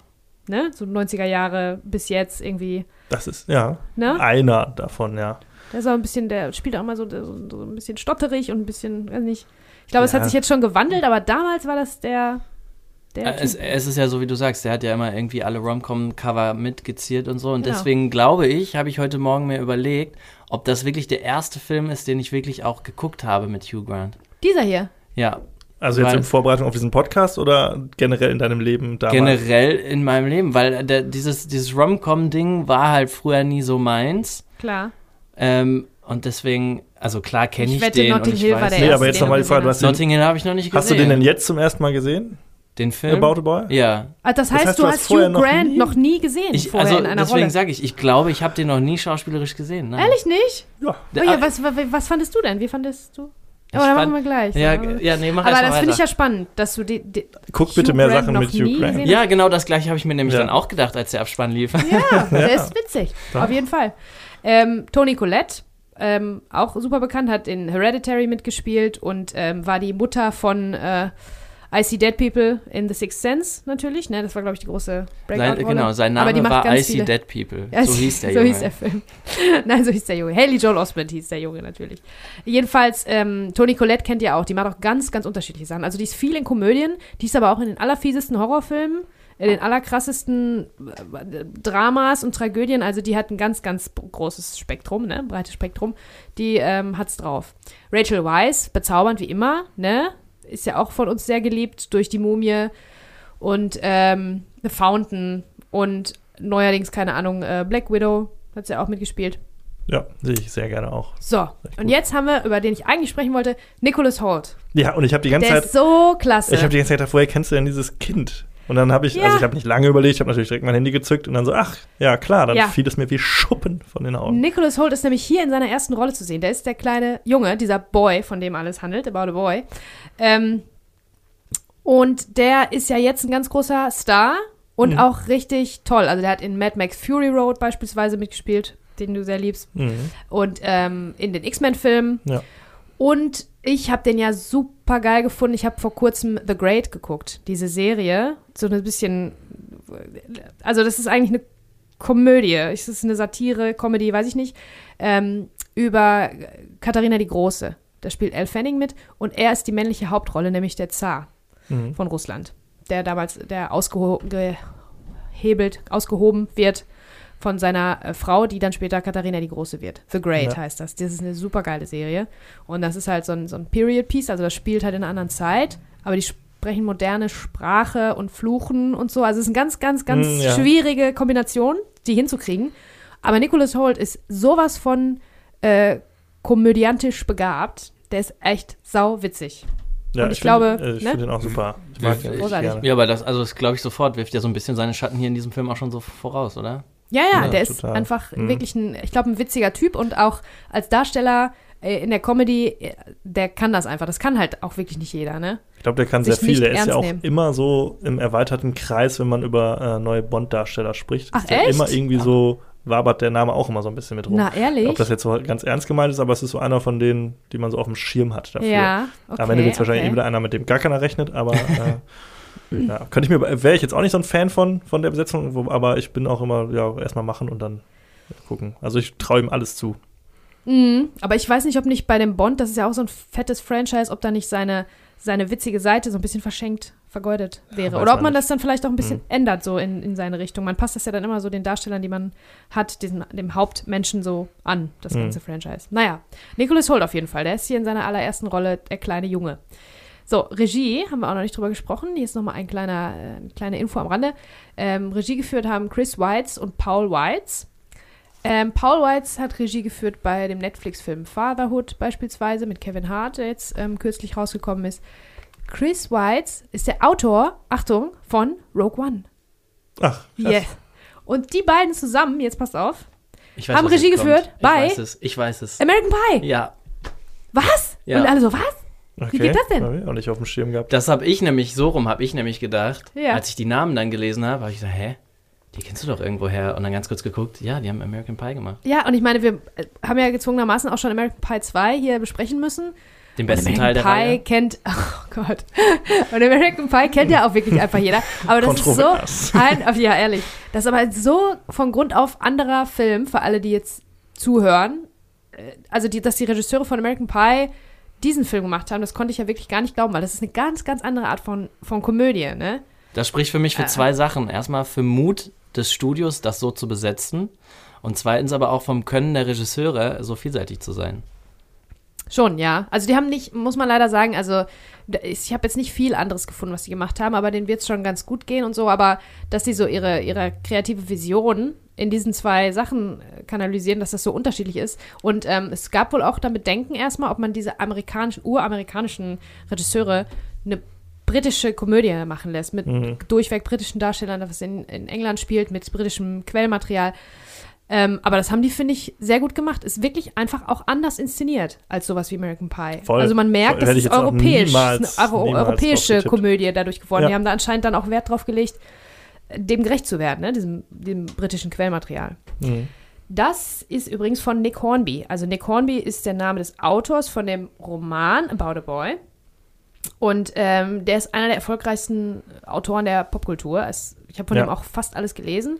Ich habe nur Fever Pitch, habe ich nur gelesen. Hier, Fever Pitch habe ich zum Beispiel nicht gelesen. Ich habe die späteren Sachen dann Mhm. gelesen. Nick Hornby hat auch gemacht, äh, Perks of Being a Wallflower, ist das? Nee, nee, nee. Äh, High Fidelity, Genau. A ja. Long Way Down. Auch beides er verfilmt worden. Ja, die sind fast alle seine Sachen sind auch verfilmt worden. Okay. Also der ist wirklich ein Kultautor.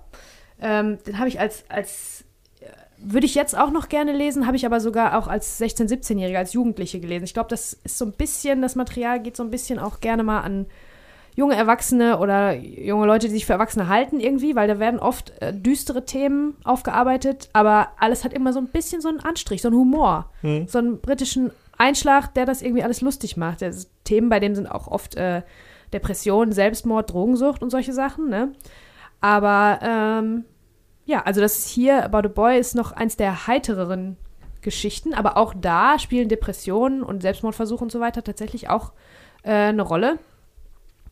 Und ja, Musik und Fußball sind auch immer ganz groß. Mhm. Musikalisch äh, wird es ja hier auch am Ende. Ich glaube, britische Komödien mögen auch gerne so eine Shownummer am Schluss haben, ohne zu viel zu verraten. Im Finale dann so ein Sing und Tanz. Äh, Ja, gibt es bei anderen. Komödien auch, über die wir gleich noch sprechen. genau.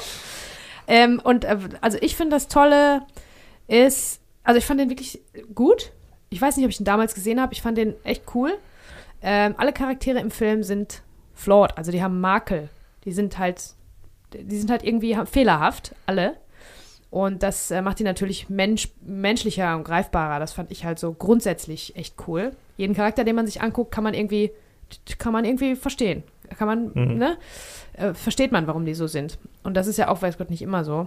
Ähm, ich finde hier auch, dass die Verwendung von Voice-Over einen ganz guten Platz findet, weil das ist natürlich oft, wird da einfach nur das gequatscht, was offensichtlich gerade passiert. Und das wird dann nochmal drüber ge gequatscht. Aber hier wird was tatsächlich hinzugefügt, so ein bisschen Kommentare, so Fußnoten, die dann auch den Witz verleihen, statt das Offensichtliche zu wiederholen. Das fand, hat mir gefallen. So, problematisch allerdings, also was mir, was ich, wo ich ein bisschen Schwierigkeiten mit hatte, war die Prämisse an sich. Ja, Die genau. fand ich ein bisschen Kannst unglaubwürdig. kurz zum Inhalt. Weil, äh, ja, ich weiß ja, habe ich mir, schreibe ich Ja, mir nicht auf. Äh, Das muss ich jetzt außer deine Lameng machen. Lieblingsdisziplin. Ja, Inhaltsangaben mache ich einfach nicht, weil ich nicht kann. Naja, okay, Hugh Grant, ähm, Will, meine ich, heißt er. Will, ja. Nennen wir Äh, ihn Hugh Grant. Nenn mich Hugh Grant. ähm, Will ist ein halt ein unreifer, ein Schürzenjäger, der will ganz viele Frauen abkriegen und liebt seine Freiheit, will niemals heiraten, will niemals Kinder kriegen, will einfach nur frei sein und äh, mit ganz vielen Ladies ähm, sich rumschlagen. Und dafür scheint es ihm eine gute Idee zu sein. Äh, also der möchte, der kommt auf die Idee, dass es doch toll wäre, wenn man alleinerziehende Mütter abkriegen könnte, um die ins Bett zu kriegen. Ja, das mal, er, er kommt ja in diese Situation nicht von selbst, sondern ähm, aus Versehen, sag ich mal. Und da. Und dann entscheidet er für Genau. sich, ey, das ist doch eine super Sache. Und das, das ist so ein bisschen schwierig. Naja, dann lernt er natürlich auf jeden Fall auch auf Umwegen äh, die Mutter kennen von Marcus, gespielt von Nicholas Holt. Der kleine Junge, der ist, wird so, wie alt ist der? Vielleicht acht, neun, zehn? Sowas? Ich weiß gar nicht genau. Wird, glaube ich, gesagt, aber ich habe es auch nicht mehr auf dem Schirm. Ja, so aber, um die, also, ne? 8, 9, würde ich sagen, passt. Genau. Ähm, lernt er den kennen und dann fangen die an, Zeit zu verbringen miteinander. Ist alles so ein bisschen durch Zufälle geprägt, dass die jetzt auf einmal zusammen gelandet sind, Mhm. zusammengeworfen sind. Fangen die an, zusammen Fernsehen zu gucken und Zeit zu verbringen und so weiter. Obwohl ähm, Will das natürlich alles überhaupt gar nicht will und Markus hat eigentlich auch nicht so richtig Bock auf den. Aber Ja, und irgendwie, Will will auch nichts von Markus Mutter. Das nee, ist ja auch genau, das das ist auch ne? interessant. Ähm, wie da jetzt genau der Zusammenhang war, weiß ich tatsächlich schon gar nicht mehr. Aber die ist kein Love Interest. Genau.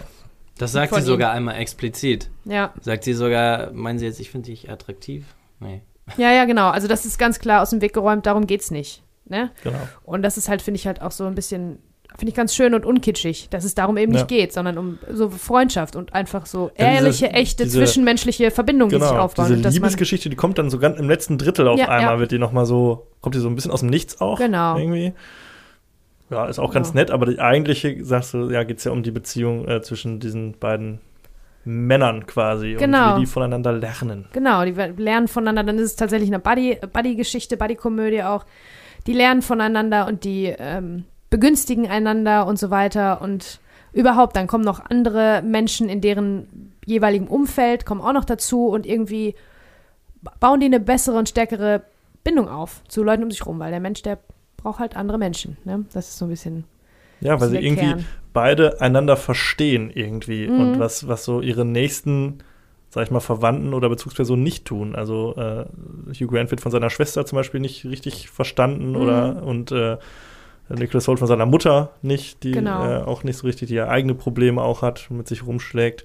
Und die beiden haben aber irgendwie so einen Draht zueinander und irgendwie Ja, ja. sind sehr ehrlich und offen miteinander und äh, haben da eine, ja, bauen eine sehr coole Beziehung zueinander auf irgendwie, so ein bisschen. Genau.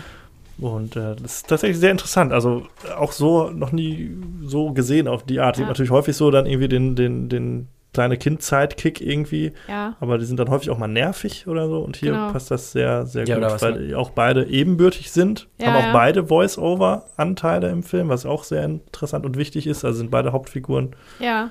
Und äh, ja, sehr schön. Also ja, eine, ich glaube, das funktioniert auch. Also ich habe mit, der Prämisse ein bisschen das Problem, dass Hugh Grant es wirklich nötig hat, irgendwie, äh, ähm, also dass der Bock drauf hat, alleinerziehende Mütter dann irgendwie abzuschleppen, unabhängig von dieser Geschichte, ne? Dass er eigentlich den, den Kumpel findet, den Freund findet in Markus. Aber da gibt es so eine, so eine äh, Clipstrecke oder so eine kurze Strecke, wo der dann immer in irgendwelche Meetings geht von alleinerziehenden Müttern, damit er da was abgreifen kann. Das finde ich so ein bisschen, also wirklich, jetzt im Ernst, Hugh Grant, guck mal, Ja, guck mal ins Spiegel, hast du das wirklich nötig?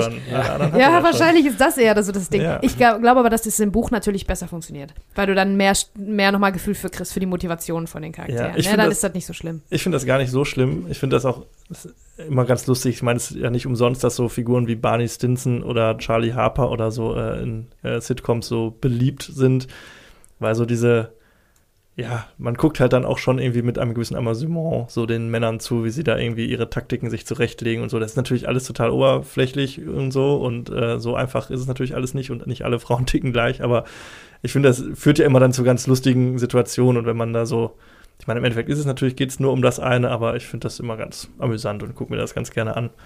Also das ist schon immer, Also ich Ja. finde es eigentlich ganz cool, weil du ja auch die Entwicklung gerade deswegen durchmachst, wenn die Liebesgeschichte im letzten Drittel kommt, weil wir ja eigentlich zwei parallel laufende Liebesgeschichten haben und sie dann nämlich genau darüber sprechen, was denn jetzt wirklich dazugehört oder nicht und er dann für sich feststellt, dass es nicht immer nur auf das eine ankommt. stimmt, ja. Wobei ich finde die, also äh, genau, Nicholas Holz Figur, der Junge, hat ja auch eine, ein Love Interest quasi oder eine Frau, die er toll findet, aber auf halt ganz andere Art und Weise. Das finde ich aber ein bisschen wenig erzählt. Das fand ich ein bisschen schwach irgendwie. Also er Ich fand's, sich ich fand's nicht so nicht so glaubwürdig einfach, Ja. weil sie vom Ignorieren Ja, oder genau. einfach egal sein, so koexistieren zum Hey, ja, Ja. ich komme gerne zum Weihnachtsfest. ja, das war irgendwie so ein bisschen merkwürdig. Die Schauspielerin Ja, ja. übrigens äh, ist mir auch bekannt vorgekommen. Die hat bei Game of Thrones mitgespielt. Die Ja, Osha. Osha. Genau. Hab ich auch so, huh, da ist sie. Nathalie Tena, glaube ich, heißt die. Irgendwie die sowas, wir ja. erwähnt haben.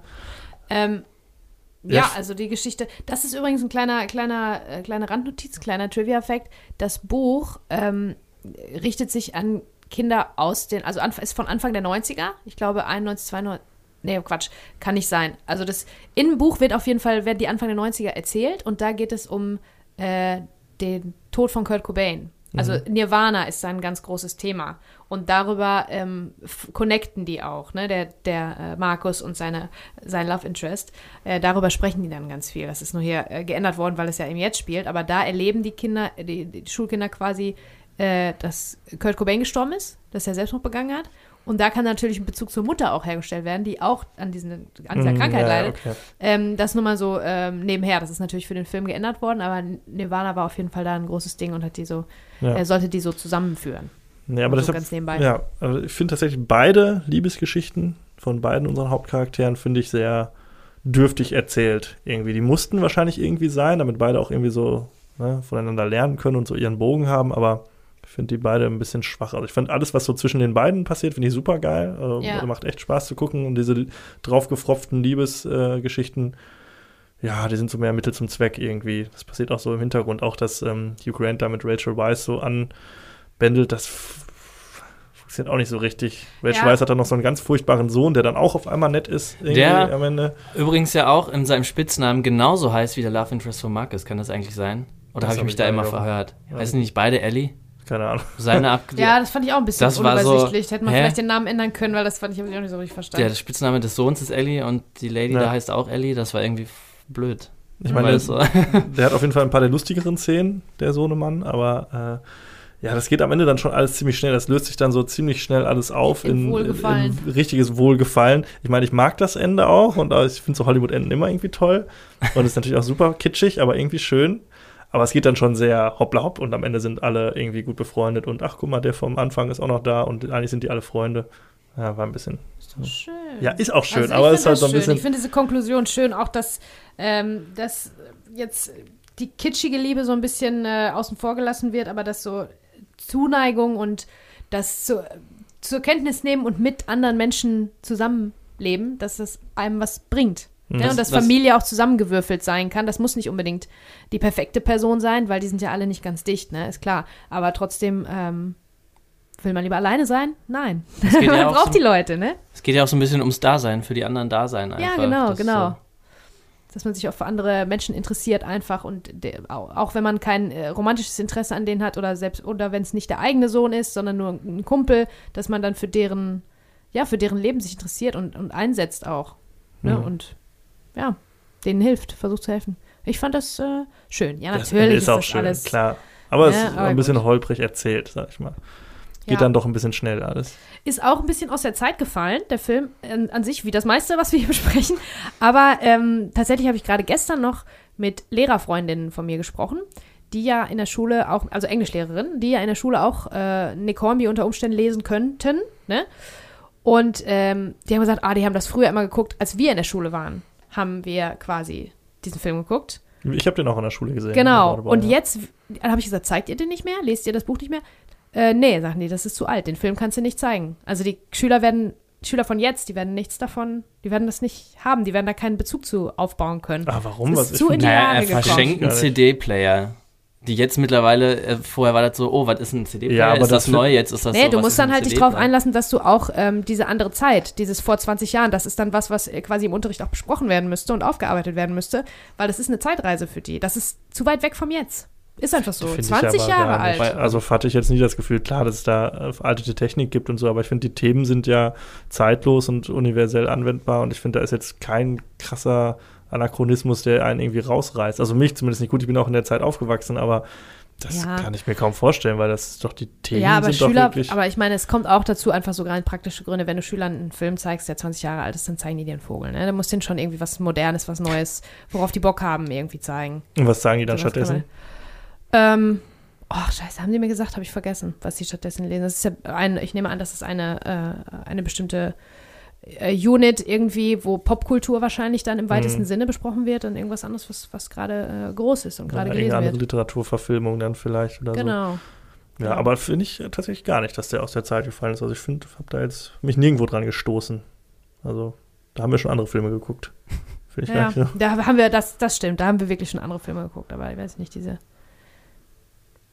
Ja. Naja, ich weiß nicht. Ja. Also ich fand auf jeden Fall das Familienfest in der Mitte, dieses Weihnachtsfest, was die feiern, fand ich total seltsam, weil dann irgendwie auch noch der Vater des Jungen dabei ist und dann aber noch die neue Frau und dann noch die Mutter, die übrigens fast mein Lieblingscharakter ist, weil die, was ist, was war mit der los? Ich bin ja, ich habe ja immer einen Softspot für, für Comic Reliefs, aber Ich dachte für alte Frauen. naja, also weiß nicht, ähm, ich fand die richtig witzig. ja, es waren viele lustige Situationen mit so ähm, auch äh, das äh, in, der, in einer in einem Restaurant gibt es ein, ein Aufeinandertreffen von äh, äh, vielen Figuren, wo wir auch die Kellnerin noch so als Kommentatorfigur dabei haben. So ist ja immer ganz lustig, wenn du quasi noch eine vermeintlich unbeteiligte Person daneben hast, die auch noch mal immer zwischendurch was reinwerfen kann. Das ist ja auch immer so ein bisschen Com Comedy. So, und das äh, fand ich sehr gut. Ich fand generell, äh, dass Hugh Grant auch sehr stark ist in dem Film. Also Ja. alle Szenen mit ihm sind wirklich super gut. Also er bringt, finde ich, das teilweise Dramatische gut rüber, aber auch diese, die Comedy total gut. Also das war ja auch so ein bisschen so eine Zeit, wo er nicht mehr so der der strahlende Held ist irgendwie so. Und er hat ja auch bei Bridget Jones oder so spielt er, hat er so ein bisschen mehr so diesen Frauenheld irgendwie gespielt. Und äh, das sich mal so ein bisschen anders ausprobiert. Also er ist jetzt nicht von Anfang an so der, den man vielleicht auch so sympathisch finden soll. Und äh, das macht, steht ihm aber auch sehr gut. Also Ja, ja, das stimmt. sonst ist er ja so in Notting. Hill und so ist er ja so ganz klar, dass der liebe nette Typ irgendwie, der, den finden wir alle toll. Und hier ist er ja schon so ein bisschen, er hat sein Päckchen zu tragen. Aber ich fand die schon super sympathisch. Ja, klar. Super. Also es ist halt immer noch Hugh Grant, so der kann, glaube ich, wirklich alles spielen und du findest ihn immer irgendwie, man findet ihn immer toll. Äh, Und ich mag ihn da auch sehr. Ich ja, habe halt, Der, da musst du mal nachholen. Auf Ja, jeden ich wollte Auffüllen. ich, und ich habe am Ende, als äh, es dann da diese Show-Einlage gibt, da habe ich mich dann geärgert, dass ich ihn nicht auf Englisch geguckt habe, weil der deutsche Synchronsprecher von Hugh Grant und seine Singstimme super unterschiedlich sind. Also die fand ich, also manchmal hast du Mhm. das ja so, dass es schon relativ ähnlich klingt, aber da war das schon ein krasser Bruch irgendwie. Ja, ja. Das war ein bisschen blöd. Mhm. Ja. Also, Sterne jetzt. Oder? Gibt's noch was zu sagen? Weiß nicht, der Tag der toten Ente. Das ist halt so ein bisschen, ja, es gibt ist halt irgendwie eine Also- Szene, ne, wo, äh, Ja, ja, Das warum wird ja auch das im dann Film- so heißen muss. ich glaube, das ist einfach immer, deutsche Titel sind dann noch ein bisschen griffiger vielleicht für das Publikum, dass die, man nicht abgeschreckt ist irgendwie von einem englischen Titel und sagt, Ja. ja. was ist das bloß? Und ist ja auch so ein bisschen geckig, ein bisschen rätselhaft. Ja. ne, wird- Hätte es das wirklich ja nicht auch- gebraucht, weil About a Boy, finde ich, ist ein ganz guter, knackiger Titel. Also, das, ich glaube nicht, dass das jemanden abschreckt, aber gut. Aber ich finde äh, aber ganz cool, dass es nicht einfach völlig aus der Luft gegriffen ist, wie es ja auch manchmal in deutschen Übersetzungen Mhm, oder so ja. ist, sondern dass er ja wirklich sagt, hey, das ist seit dem Tag der toten Ente und so weiter. Hm. Das schon.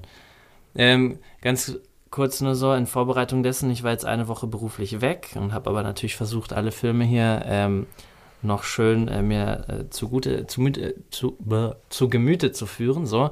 Ähm, About a Boy ist für mich nirgendwo kostenlos streambar gewesen und habe deswegen dann geguckt, okay, wo kann ich das günstig herkriegen? Und meistens kostet es überall 3,99, außer bei Magenta TV kostet 2,99. Ich also direkt zugeschlagen, habe mir den geliehen, bin dann nach einem richtig harten Arbeitstag aber eingeschlafen. Und wenn du einen Film geliehen hast, hast du irgendwie, glaube ich, 30 Tage Zeit, den anzufangen. Und wenn du ihn aber angefangen hast, hast du 48 Stunden Zeit, den zu gucken. Ja, ja, Und klar. dann habe ich ihn halt irgendwann ausgemacht und habe gesagt, okay, ich muss ihn auf jeden Fall morgen weitergucken. Und wie das immer so ist, habe ich es nicht geschafft und ich musste ihn heute Morgen nochmal leihen. oh, Deswegen oh je. aber da hast du da. dich richtig reingehangen für uns, das finde ich sehr gut. Nein, aber ich, du ich war auch froh, dass ich noch das Ende gesehen habe. Mhm. Ja. Es war schon ganz cool. Ja, Tanzeinlagen haben wir noch gar nicht drüber gesprochen. Sing- und Tanzeinlagen am Ende von britischen Komödien sind natürlich eine große Sache, ne? Ja, ja, ich finde das auch. Ich hatte Film tatsächlich noch damit gerechnet, dass es auch, also es gibt am Ende halt die Szene, wo es einen Auftritt in der Schule gibt, den äh, unsere beiden Figuren dann auch zusammen bestreiten. Ich hatte gedacht, dass das so ein bisschen Flashmob-mäßig ist, weil es waren, das ist jetzt vielleicht auch ein bisschen ein Vorurteil, aber hinter der Bühne vor dem Auftritt standen noch äh, drei Mädels so im Hintergrund und ich dachte, dass die noch so als Background-Chor dann so mitkommen und den Song auch noch so mitmachen. Da Ja. hatte ich fest mit gerechnet, aber es ist nicht passiert. Aber äh, ja, ich fand die Mus Musical-Einlage aber schön. Irgendwie war jetzt auch nicht zu kitschig dann irgendwie. Nee, und es hatte, raus. hatte auf jeden Fall für die Geschichte was, Es hatte was totale Großes Bedeutung, gebracht. ja. Ne? Also wirklich, das, dem Wort Finale wird das auf jeden Fall richtig gerecht. Genau. Wegen, und man ist nicht, Singen, der, nicht der Versuchung erlegen, dass am Ende irgendwie alle Standing Ovations machen und irgendwie so, oh mein Gott, jetzt hat er uns aber berührt und uns gezeigt, nee, wie er nee, eigentlich so ist. alle finden, das geht so, aber für die zwei hat es ja, viel genau. gebracht. Ne? Das, das, ist finde ich tatsächlich ganz erfrischend so, weil man kann ja auch leicht dann ins komplett kitschige abdriften, dass dann der Slow Clap losgeht und auf einmal alle so und ihn Ja. dann total toll finden. Das hat man Das war ja eigentlich, das war ja eigentlich eher das Gegenteil. Die, die waren ja dann so, okay, wir haben es jetzt gesehen, jetzt ist Ja, auch jetzt genug. geht bitte. Danke. Ja, ja. So, das war nicht ganz scheiße, aber das wäre schön, wenn er jetzt geht. Das äh, fand ich ganz nett. ja, also ich würde sagen sechs. Ja, das finde ich einen guten, guten. Sechs von zehn. Bin ich Aber- zu gutmütig, wenn ich von sieben gebe? Also ich ja, würde schon ist sechs und sieben, irgendwie so. Ja. Ja, deshalb ist das mit diesen Sternewertungen. Guckt ihn euch ist so an, finde ich. Also ja, ich finde, genau. den kann man einfach also ich, ähm, genau, ich ist spreche jetzt kein sowieso immer, Meisterwerk, aber äh, wir sprechen immer eher so Empfehlungen aus, gucken oder nicht gucken. Und ganz, ganz selten sage ich auf keinen Fall gucken. Ich will aber, dass die Leute sich die ganze Scheiße auch reinziehen. Ne? Aber hier gucken, auf jeden Fall. Doch, es, ist, ja. es ist wert, es ist unterhaltsam. Ähm, Ich Ja. finde halt auch gerade, obwohl das ja eigentlich auch die Prämisse eher aus einem schweren Thema kommt und einer Depression und das alles, ist es trotzdem irgendwie schon so ein bisschen viel gut. Ja, der kriegt die Kurve sehr gut. Ja. Der, hat, der könnte sehr düster werden, Genau. der Film auch an manchen Stellen, Das ist- aber das geht. Das ist tatsächlich aber was, ich weiß nicht, hattest du es gesagt, du hast es auch gelesen, ne? ich habe es nicht gelesen, nee. Äh, ach so, aber die Bücher von Nick Hornby, die sind gerne mal so. Mhm, Also die hast du sind halt gesagt, dann ja. finster und so weiter, ne? Und dann kriegen die aber die Kurve und irgendwie ist alles dann doch, also nicht jetzt super perfekt, aber alles nicht so schlimm am Ende. Und das ist dann mehr viel gut, als es vorher war. Ist ja also auch es ist so viel gut Bücher schon. Ich gehe auch immer lieber mit einem guten Gefühl aus sowas raus. Ja, irgendwie. also auf finde ich jeden auch schöner. Fall. Ich finde, kann man gucken. Unbedingt. Ja, dann äh, mache ich einfach weiter, dass wir äh, das große Finale für den Dejan äh, übrig Ach, haben. da- das, ist, das macht so unnötigen Druck irgendwie. Ja, ja, zu Recht. Und ich rede über Der Anschlag oder The Sum of All Fears. Ein Polit-Thriller von Phil Alden Robinson. Der hat vorher gemacht Field of Dreams mit Kevin Costner, Oh, ganz anderes Ding, und äh, Sneakers mit Robert Redford zum Beispiel. oh ja, den mochte ich. Und der hat die erste Folge von Band of Brothers von der äh, kurz äh, von der Miniserie, oder ist das eine Miniserie? Eine Staffel gibt es ja, glaube ich, nur, ne? Gemacht. So, das ist ein Film aus dem Jack Ryan-Universum. Und Jack Ryan ist eine Romanfigur von Tom Clancy. Jetzt muss ich euch kurz was über Tom Clancy sagen. Den Namen habt ihr mit Sicherheit schon mal gehört. Das war ein amerikanischer Schriftsteller, der ist 2013 verstorben. Und der hat halt hauptsächlich so Polit-Thriller mit Spionage und Militärgeschichten und sowas gemacht. Das wird jetzt gemeinhin nicht so als literarisch mega meisterlich angesehen, aber das hat sehr viele Fans. Über 100 Millionen Exemplare wurden verkauft. Und Fans ähm, mögen halt besonders seine Detailverliebtheit, was so Technik und sowas angeht und Spionagetaktiken und so. Also der kennt sich da sehr gut So. aus. Der hat sehr viel, sehr gute Kontakte zum amerikanischen Militär und äh, kann da halt sehr gut ins Detail gehen. Mein Mikrofon ist runtergefallen. Ja, soll ich dir helfen? Okay, das so? ja, doch, geht wieder. Entschuldigung. Ähm, das Ganze ist äh, natürlich auch immer so sehr pro-amerikanisch und pro-militär alles, wie das ja so häufig dann ist. Ähm, die Bücher kamen, äh, sind zum ersten Mal erschienen in den 80ern, war halt viel so mit Kalter Krieg, also immer so gegen Russland und so, ne? Und äh, aber auch darüber hinaus. Ähm, das Interessante an Tom Clancy ist, der hat ähm, eine eigene Videospielfirma auch gegründet, Red Storm Entertainment heißt die, und da kamen auch ganz viele, ja, hauptsächlich so Militär-Shooter und so unter seinem Namen raus. Ähm, zum Beispiel Sachen wie Splinter Cell, Division, Rainbow Six und so. Und die wurden irgendwann, diese Firma wurde irgendwann verkauft an Ubisoft, das ist eine äh, französische äh, Spiele, Spielpublisher, mit seinem Namen zusammen, also mit dem Namen, dem Recht an seinem Namen. Das heißt, es werden jetzt auch über seinen Tod hinaus immer noch Filme mit seinem Namen davor, äh, Filme, Spiele mit seinem Namen davor ähm, produziert. Das ist also quasi der Name Tom Clancy ist so eine Marke geworden, irgendwie, die Wie- für diese. Der hat den quasi verkauft, seinen Namen. Genau. Posthum, also abgegeben. Ne, und schon jetzt danach. lebte. Also, es- Aber dann hat der ja jetzt einfach null Einfluss darauf. der hat gar keinen das Einfluss mehr darauf. Genau, wird. das ist jetzt quasi so. Also, die dürfen jetzt wirklich für immer seinen Namen vor ihre Spiele vor, hauen. vor alles, was die sich ausdenken, das kannst du doch gar nicht. Ja, okay. genau. Das, ist aber natürlich eine Marke, oder? Die für bestimmte Sachen steht. So, also du kannst jetzt nicht äh, hier irgendwie, jetzt kommt irgendwie der äh, Miezekatzen-Simulator von äh. Tom Clancy, sondern das ist ja klar immer einem gewissen Genre, ist halt immer diese, immer diese Militärspiele und sowas und Spionage und Schieß mich tot. Auch Schieß mich tot. Das auch Schieß mich tot Filme, genau, das ist ganz viel. Ähm, ich habe schon gesagt, in den 80ern, 1984 kam der erste Roman raus. Also seine ganzen Romane halt, ähm, handeln alle von der Figur Jack Ryan, die auch in dem Film, über den wir gleich sprechen, eine Rolle spielt. Da kam der erste Roman raus, Jagd auf Roter Oktober. Der wurde Ah, auch verfilmt. Ja. Ja, es wurden insgesamt einige seiner Romane verfilmt. Ähm, es gibt insgesamt 18 Romane und die werden auch nach seinem Tod immer noch weitergeschrieben. Also auch wieder unter gleichem Namen, Tom Clancy's. Also es geht immer so weiter. Und neben diesen Romanen hat er noch Sachbücher geschrieben. Der hat Jugendbuchromane äh, gemacht und der hat auch sich viele Romanreihen ausgedacht, die er aber gar nicht selber schreibt. Da steht dann auch sein Name Ach vor. so. Tom Clancy's Tralala, geschrieben von irgendjemand anderem. So, also es ist wirklich so, okay. eine Marke. So, ne? Ja. Irgendwie So. blöd. Ja, aber auch äh, hat ihm auch sehr viel Geld eingebracht, muss man sagen. Ähm, ja, es geht äh, in diesen Büchern um äh, Jack Ryan. Jack Ryan ist äh, ein CIA-Analyst, also eher so ein Nerd beim CIA, nicht der klassische Geheimagent, der Actionstar. Und oder es geht noch um John Clark, das ist eine weitere Figur seiner Romane. Der wiederum ist so der Manfred Grobe, der ja, haut drauf, äh, CIA-Agent. Und äh, insgesamt gibt es 18 Romane. Und vier Filme gab es, die auf seinen Büchern beruhten. Das war einmal Jagd auf Roter Oktober, da hat Alec Baldwin Jack Ryan gespielt. Dann gab es Das Kartell und Die Stunde der Patrioten mit Harrison, Harrison Ford, Ford. als Jack Mhm. Ryan. Und jetzt gab es halt Der Anschlag mit Ben Affleck als Matt, äh, Jack Ryan. Genau. Und danach, jetzt kamen noch Serien raus. Es kam noch eine Serie raus, ähm, Gnadenlos mit äh, Michael B. Jordan, die handelt von der Figur John Clark, von der Romanfigur. Dann gab es Tom Clancy's Jack Ryan, glaube ich auch auf Prime Video, wo John Genau. Krasinski, John Krasinski äh, spielt da die Jack Ryan spielt. Oder? Und es gab noch einen Film ähm, mit Chris Pine als Jack Ryan, der basiert allerdings nicht auf einem Buch, sondern das ist irgendwie so nur Okay, inspiriert. okay. Shadow Recruit, ne? Shadow Recruit, Ja. genau. So. Wer Ähm, ist Chris Pine nochmal? Chris Pine ist äh, Captain Kirk zum Genau, Beispiel. wollte ich grad sagen, Star Trek. neue Ah, Captain ja. Kirk. Also, in dem Film geht es um Folgendes. Und zwar ist äh, äh, etliche Jahre vor der Handlung eine Atomwaffe äh, verschwunden. Und äh, während unsere Handlung spielt, sind in Russland ein paar Atomwissenschaftler ebenfalls auf wundersame Weise verschwunden.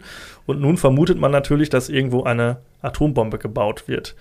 Das äh, stellt sich auch als richtig heraus. Und zwar gibt es eine Gruppe von Neonazis, die äh, eine Atombombe bauen und diese planen zu zünden in Amerika, äh, auf amerikanischem Boden, um quasi ja eine Art dritten Weltkrieg heraufzubeschwören und darauf zu hoffen, dass die Amerikaner und Russen sich gegenseitig beschulden und dann mit dem Säbelrasseln nicht mehr warten können und ja, sich gegenseitig angreifen.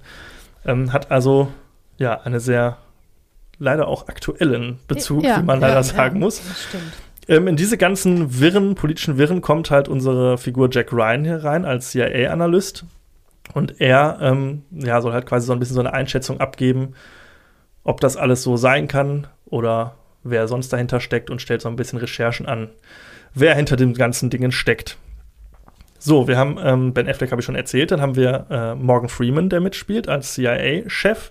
Wir haben James Cromwell, der Vater von Schweinchen namens Babe, habe ich immer gesagt. Ja. Oder, oder LA Confidential oder Star Trek 8 hat er mitgespielt. Der spielt den amerikanischen Präsidenten. Dann haben wir Kieran Heinz, der spielt den russischen Präsidenten.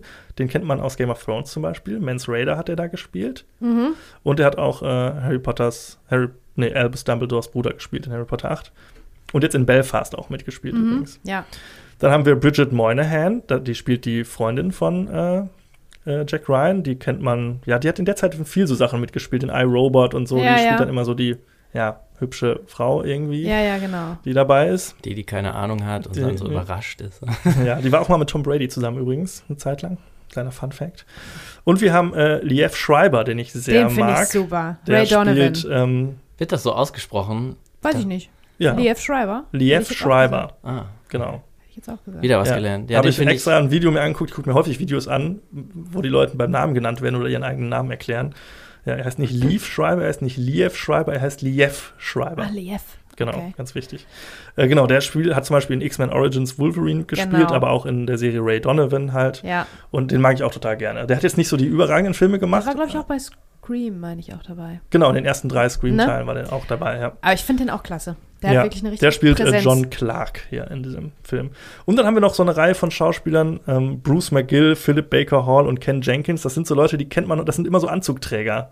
Ja. Die, die, die sind immer irgendwie, keine Ahnung, Polizei, FBI, CIA, Militär, was auch immer. Die, die, das sind Ja, so ja. Gesichter, die kennt man. Die spielen immer diese alten weißen Männer in Anzügen. ja. Einer davon halt Ken Jenkins, der als Dr. Kelso bei Scrubs natürlich Ja, ich wollte Berühmtheit gerade erlangt und das, was man auch nicht mehr nicht sehen kann. ja. Also wenn ich ihn sehe, wenn er ich immer, spricht oder auch, vor allen Dingen, wenn er spricht, finde ich, dann hörst du ja, das oder wenn er einfach da, er muss nur da sitzen. Und dann denke Ja. ich so, das ist doch Dr. Vor allen Dingen Kelso. ist, da, ist der Film nicht auch während der Serie entstanden. Ich glaube, die Serie kam 2003. Ach so, okay. Oder 2002, keine Ahnung, weiß ich auch nicht genau. Ja, das sind jedenfalls unsere ganzen Darsteller. Und ähm, wir folgen jetzt halt Ben Afflecks Charakter dabei, wie er versucht herauszufinden, wo die Bombe ist, wer die Bombe produziert hat, wer dahinter steckt. Und er versucht, den Dritten Weltkrieg zu verhindern. ja. Alleine. Darum. Alleine Quasi versucht alleine. er das. Denn, jetzt muss man leider auch spoilern an dieser Stelle, der Anschlag, wie äh, der deutsche Titel ist, gelingt tatsächlich. Denn es kommt tatsächlich zu einer Atomexplosion auf amerikanischem Boden. Ja. Und es geht dann halt darum, zu verhindern, dass das Ganze eskaliert.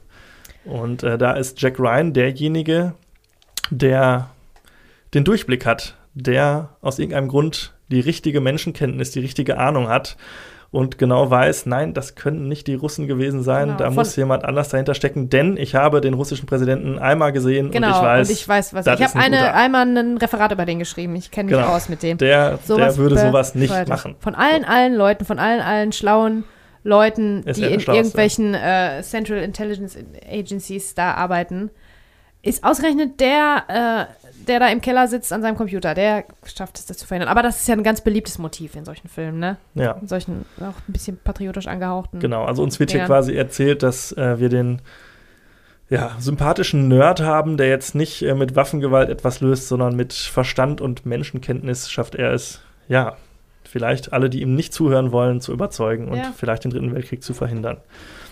Und äh, ja, ich habe gerade schon gesagt, das Ganze hat natürlich eine traurige Aktualität mittlerweile, denn äh, die Angst vor einem Atomkrieg ist natürlich allgegenwärtig auch im Moment. Und äh, wie findet ihr das denn hier so Auch umgesetzt? Russland als, Geg äh, Russland als Gegenspieler ist ja Genau, auch ja, äh, ja. Äh, ein sehr beliebtes äh, Ding immer gewesen, weil es im Kalten Krieg tatsächlich so war. Also alles, was irgendwie in den 80ern oder bis 89, 90 spielt, hat wahrscheinlich Ja. die Sowjetunion als Gegenspieler bei solchen politischen Geschichten. Und da meine ich aber, das war ja kurz nach den 9-11 ähm, Attacks, also kein Jahr später, dass der Film Ja. äh, rausgekommen ist. Und ich meine, die haben, die haben das verändert. Ich glaube, ich habe gelesen, die haben die Handlung verändert. Eigentlich waren es Islamisten. Ja, das ist aber nicht Und der nicht Neonazis. 9-11 war nicht der Grund dafür. Der Grund dafür, interessanterweise, war, dass der Regisseur damals, als der Film geplant wurde, gedacht hat, das, ist, das wäre unrealistisch, dass Islamisten sowas auf die Beine stellen würden. Ach so, genau, So so einen komplexen Angriff.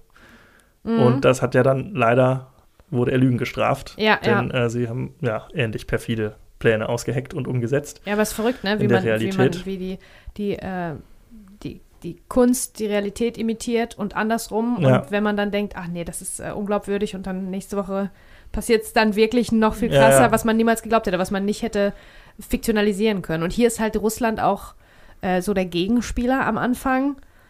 Ähm, aber es ist nur so ein, so ein, so ein Platzhalter, so ein, so ein Allgemeinplatz, habe ich das Gefühl. Ist irgendwie ein böses, eine, die, die böse Nation, die auch äh, groß ist und viele Waffen hat, weil damals zu dem Zeitpunkt war das ja kein, war das ja nicht wirklich, ich glaube, stand das nicht so zur Debatte, wie es jetzt gerade ist. Nee, oder ne? wie es jetzt seit einiger nicht. Zeit leider ist.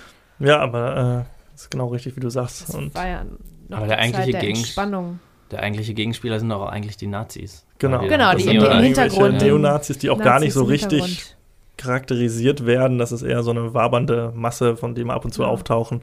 Bei denen finde ich allerdings, oder auch so, aber bei denen ganz im Speziellen, wenn, wenn so diese Shadow, äh, Shadow Conspiracy da, diese Schattenverschwörung äh, erzählt wird, das finde ich immer sehr gut inszeniert, ne? Also das finde ich echt, Ja, ja. boah, so, das ist so ganz dramatisches Licht gesetzt und die Bilder und wie die dann böse wirken, ist natürlich alles voll drüber, aber finde ich schon ganz interessant, also finde ich ganz cool gemacht. Das wie, wie aus dem Lehrbuch, wie Mhm. man eine böse Verschwörung, bö- böse Nazi-Verschwörung inszenieren sollte für maximalen Effekt, Ja. oder? Ja, also ich finde es auch, also ich finde den auch sehr, also ja genau, Musik finde ich sehr gut. Ist manchmal ein bisschen on the nose, sage ich mal, ein bisschen wird einem da schon klar gemacht, was man jetzt zu denken und zu fühlen hat.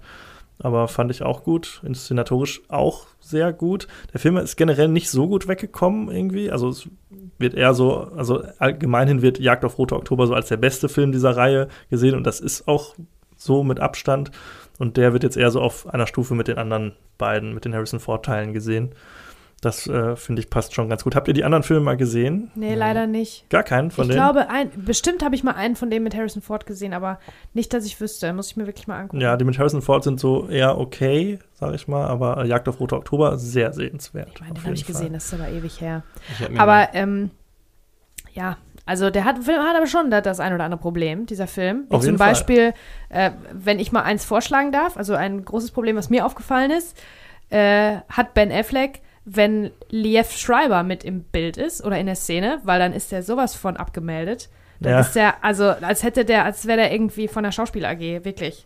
Also im Vergleich hat Liev Schreiber, der viel weniger ja gemacht hat, auch im Nachhinein jetzt auch weniger gemacht als Ben Affleck, einfach so eine krasse Präsenz. Ja. ich habe gedacht, Ja. ich spinne. Ich habe gedacht, der ist einfach, Ben Affleck ist einfach, einfach Ja. verschwunden. Ja, das Jack geht schon los mit seiner, äh, wie, wie die Figur von John Clark, also von Liev Schreiber, eingeführt wird.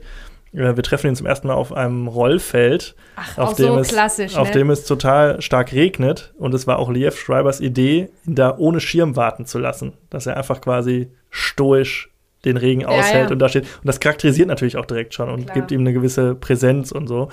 Und das ist schon ganz, ganz gut gemacht. Also diese Gegensätze auch zwischen den beiden Figuren funktionieren sehr gut. Also John Clark wird gemeinhin so als die andere Seite der Medaille bezeichnet. Ne? Also äh, Jack Ryan ist eher so der Vernünftige und äh, John Clark eher so der fürs Draufhauen. Ja, aber hast du nicht auch dann in den Szenen, wo die zusammenkommen, hast du nicht dann auch das Gefühl gehabt, ähm, können wir jetzt, können wir Jack Ryan äh, la- lassen, wo er ist und lieber mit Clark mitgehen? Weil es ist viel spannender, was der macht. Ja, das, das ist hat- viel cooler. Da das- denkst du, boah, können wir nicht lieber bei dem bleiben? Ja, Der er ist macht viel halt eher so das Typ. klassische Agentenhandwerk, ne, was und man der so ist kennt. der coolere Typ. Habe ich das Ich, ich fand die Szene auch so geil, wo er ihm dann äh, den ganzen Plan erklären will und alles, was er sagt. Also ist halt nur, hey, ich hätte auch gern so ein Ding, als er da auf seinem, wie heißt das Ding, ein PDA oder wie das heißt, Hm. dass da alles hat. Ja, Das, das, finde ich auch cool.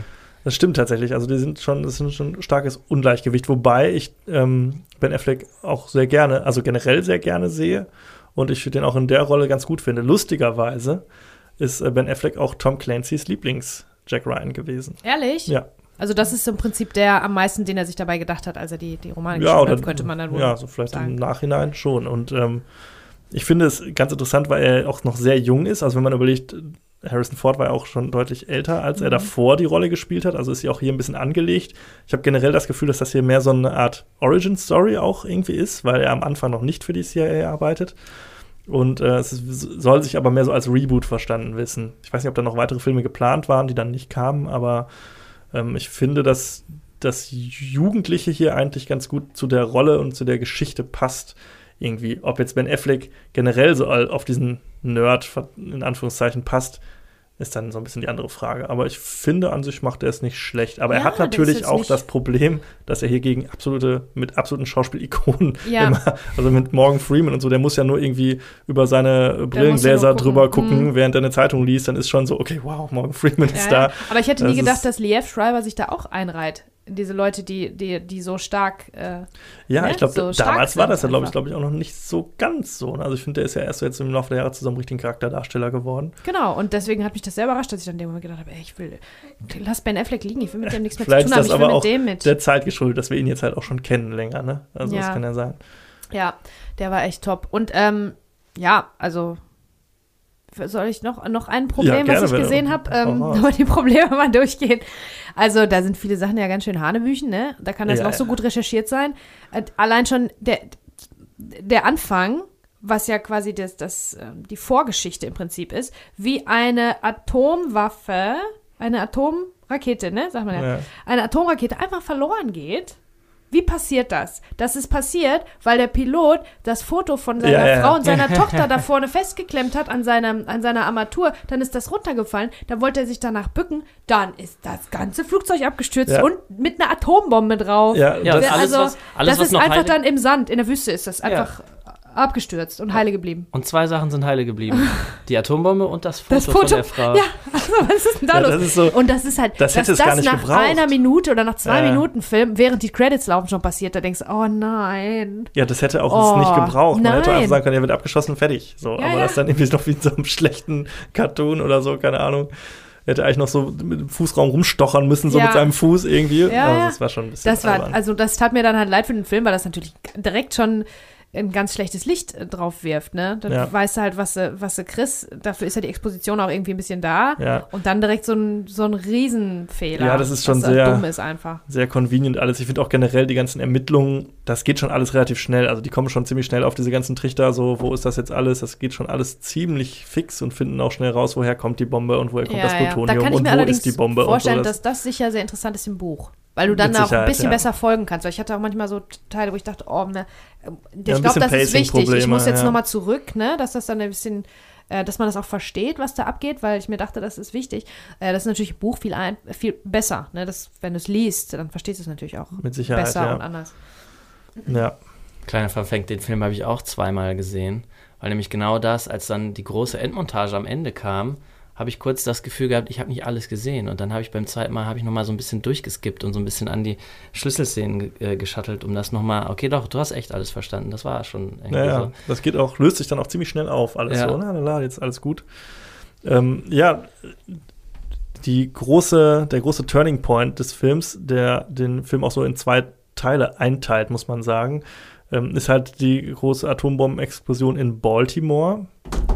Die ähm, sehr, Da musste ich gerade mein Handy hinwerfen. ne? Das ist also, Ja. Jetzt bin ich schon wieder, ich Ja. mich schon jetzt schon auf. die Okay, sehr interessant inszeniert ist. Ähm, teilweise überinszeniert, teilweise auch unterinszeniert. Also ich finde, es ist sehr, das ist halt ein PG-13-Film. Also, also auch ab 12 quasi.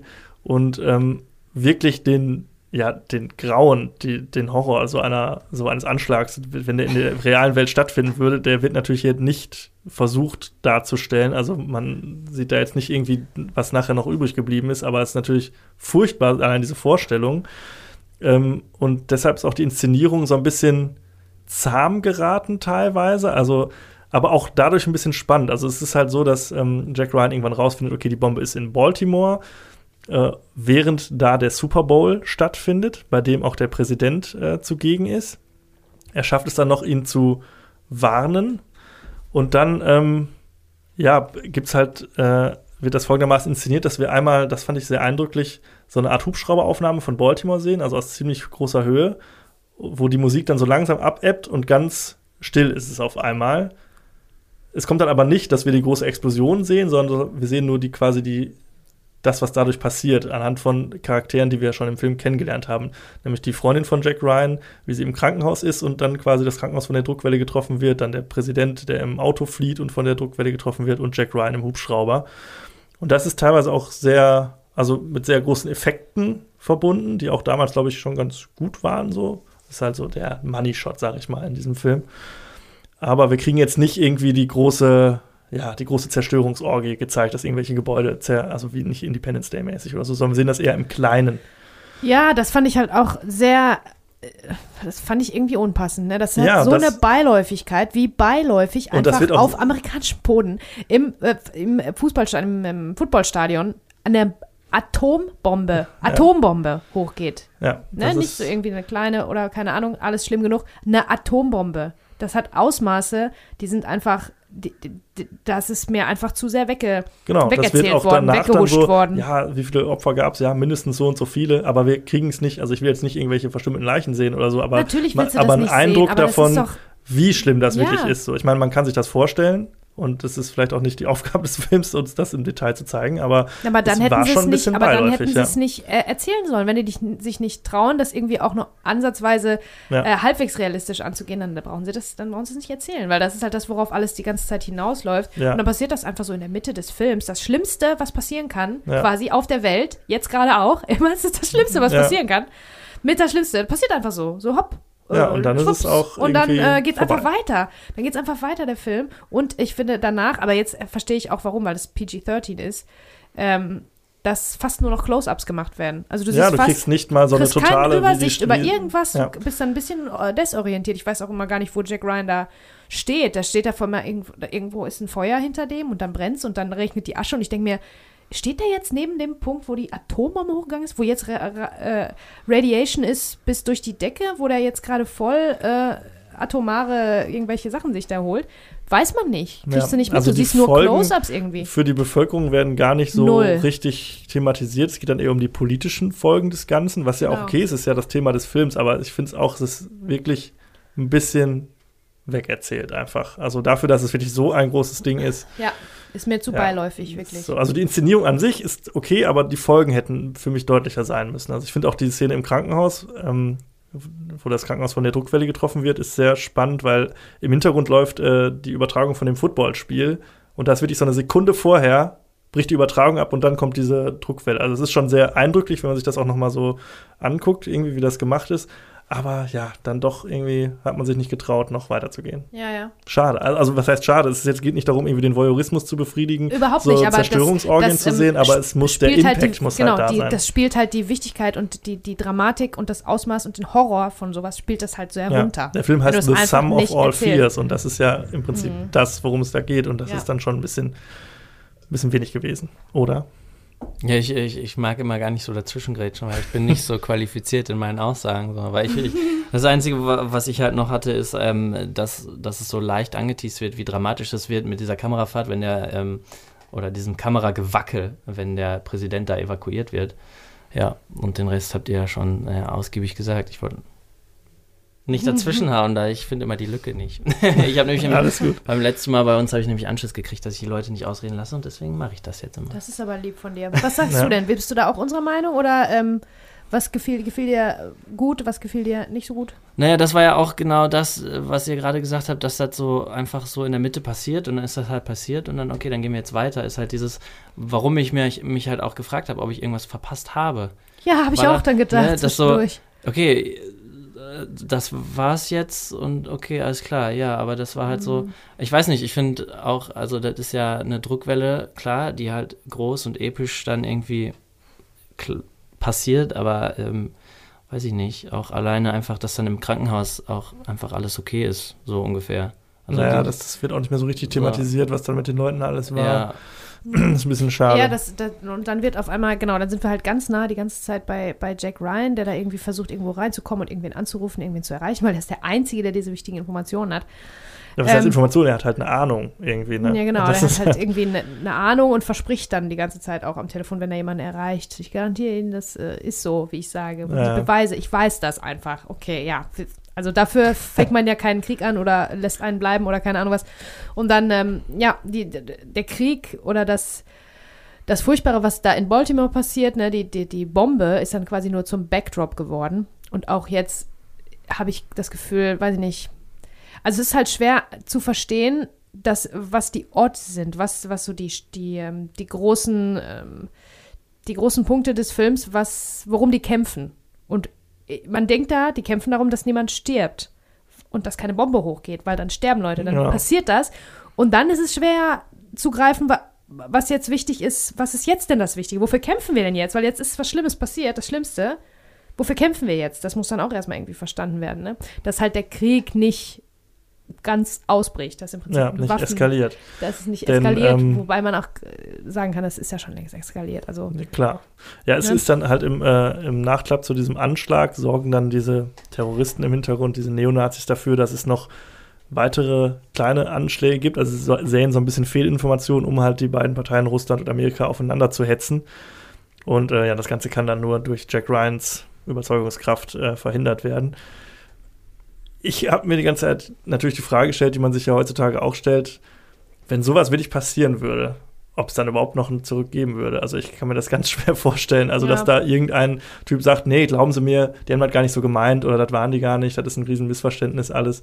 ja. aber Ich glaube, sowas passiert, das würde so, glaube ich, kann ich mir vorstellen, so schnell ein, eine Response hervorrufen. Also, weiß ich nicht, kann man sich ganz schwer vorstellen, will man sich Naja, nicht vorstellen. Es gab ja im Kalten Krieg tatsächlich schon diese, diesen Moment, ne? Die Kuba-Krise. ja, es war ne? schon sehr wo knapp. alle, wo die Schiffe sich gegenüberstanden ähm, vor Kuba, russische und amerikanische, mit, der, mit dem Finger am Knopf, irgendwie 13 Tage lang oder so, so ganz lange standen die sich genau gegenüber. Und wenn der eine gedrückt hätte, hätte der andere auch und dann wäre der Krieg äh, ausgebrochen. Das ist halt so ein bisschen so ein Schlüsselmoment des Kalten Krieges gewesen.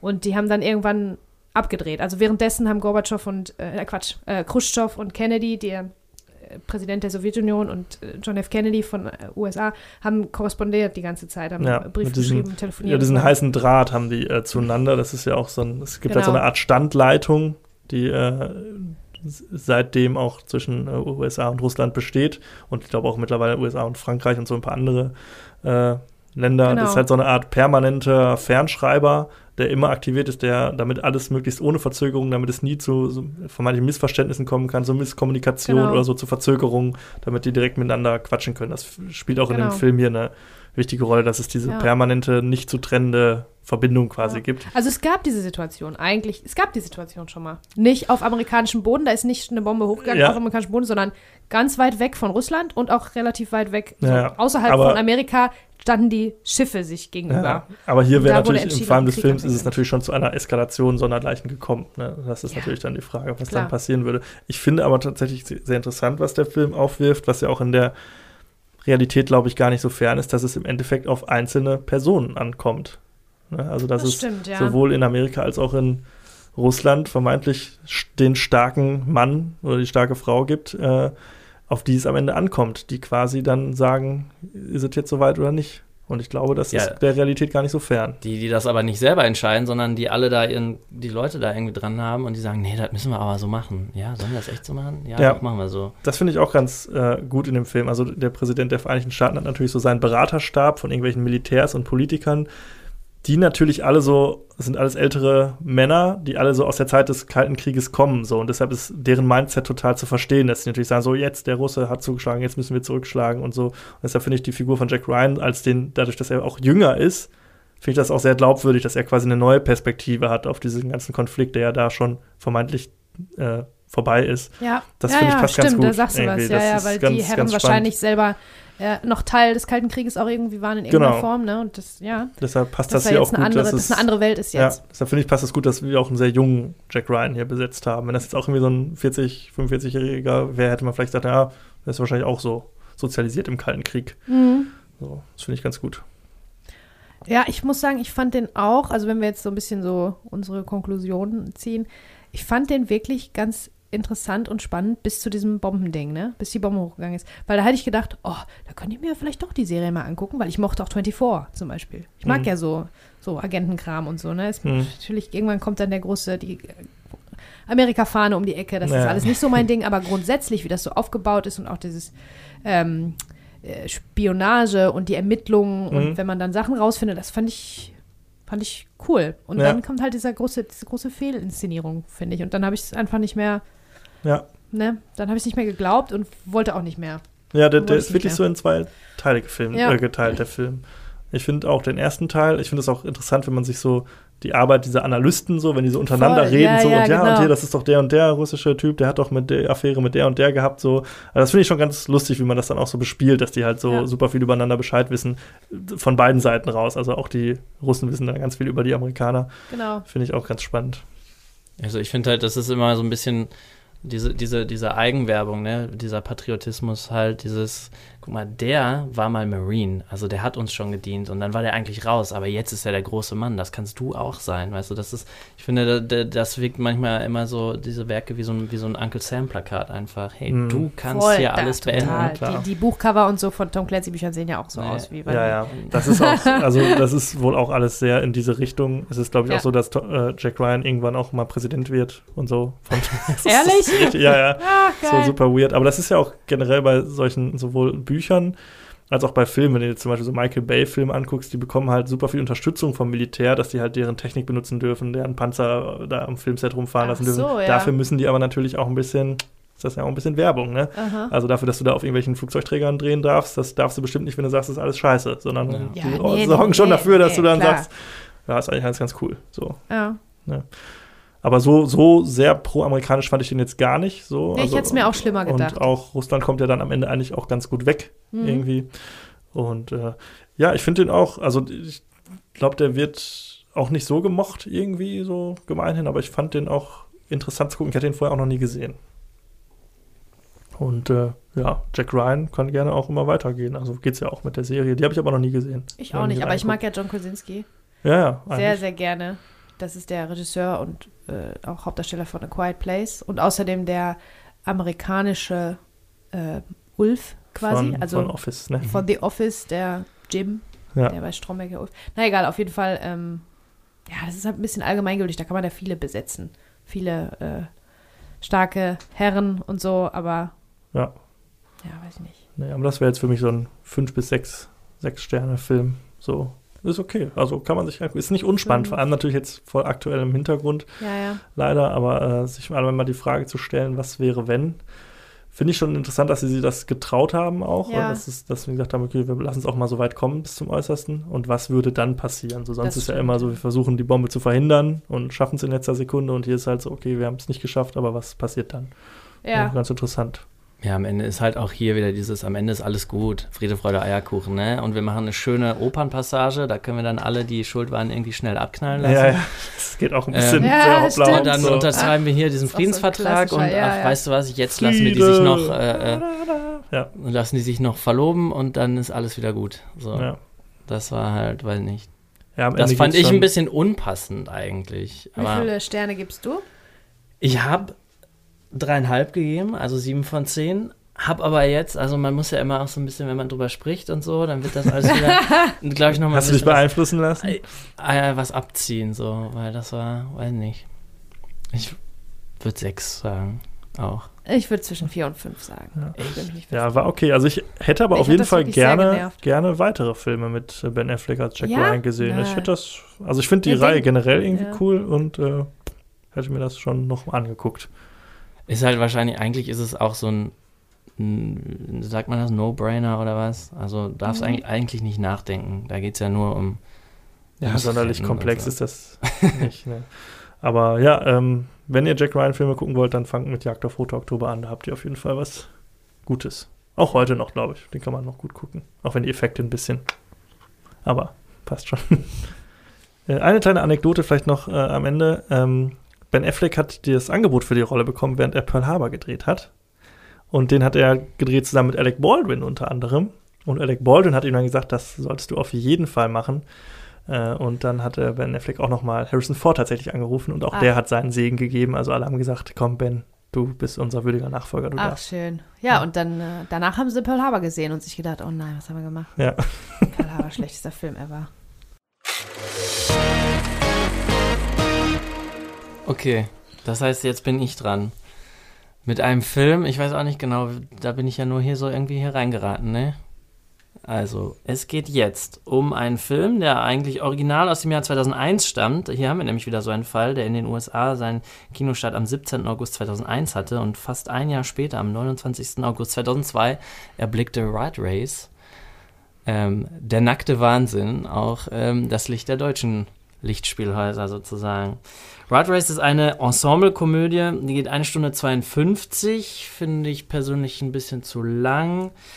Ähm, hätte man kürzer machen können. Ähm, Ensemble-Komödie deswegen, wir haben hier die Creme de la Creme der einstigen oder der damaligen ähm, amerikanischen Comedy-Szene oder Comedy-Filme. Wir haben John Cleese, wir haben Cuba Gooding Jr., Rowan Atkinson ist dabei, Bracken Meyer, Whoopi Goldberg, ähm, Dingens Chapman, ich kann meine Notiz nicht lesen, wie heißt die Dame? Sag nochmal gleich. Tracy, nee, nicht Tracy, das wäre anders. Lancy. Lancy Chapman. Tracy Chapman war wer anders. Amy Smart ist dabei, Seth Green, Vince äh, Vilaf, John Lovitz, ähm, Kathy Mojimi, Kathy. Najimy heißt sie. Najimi, da habe ich mich verschrieben. Kathy Bates, die uncredited bleibt, weil sie einen ganz kurzen Cameo nur hat. Wayne Knight auch natürlich nicht zu vergessen. Ähm, das Ganze Regie geführt unter Jerry Zucker, Bruder von David Zucker, ähm, Mitglied des ZATS.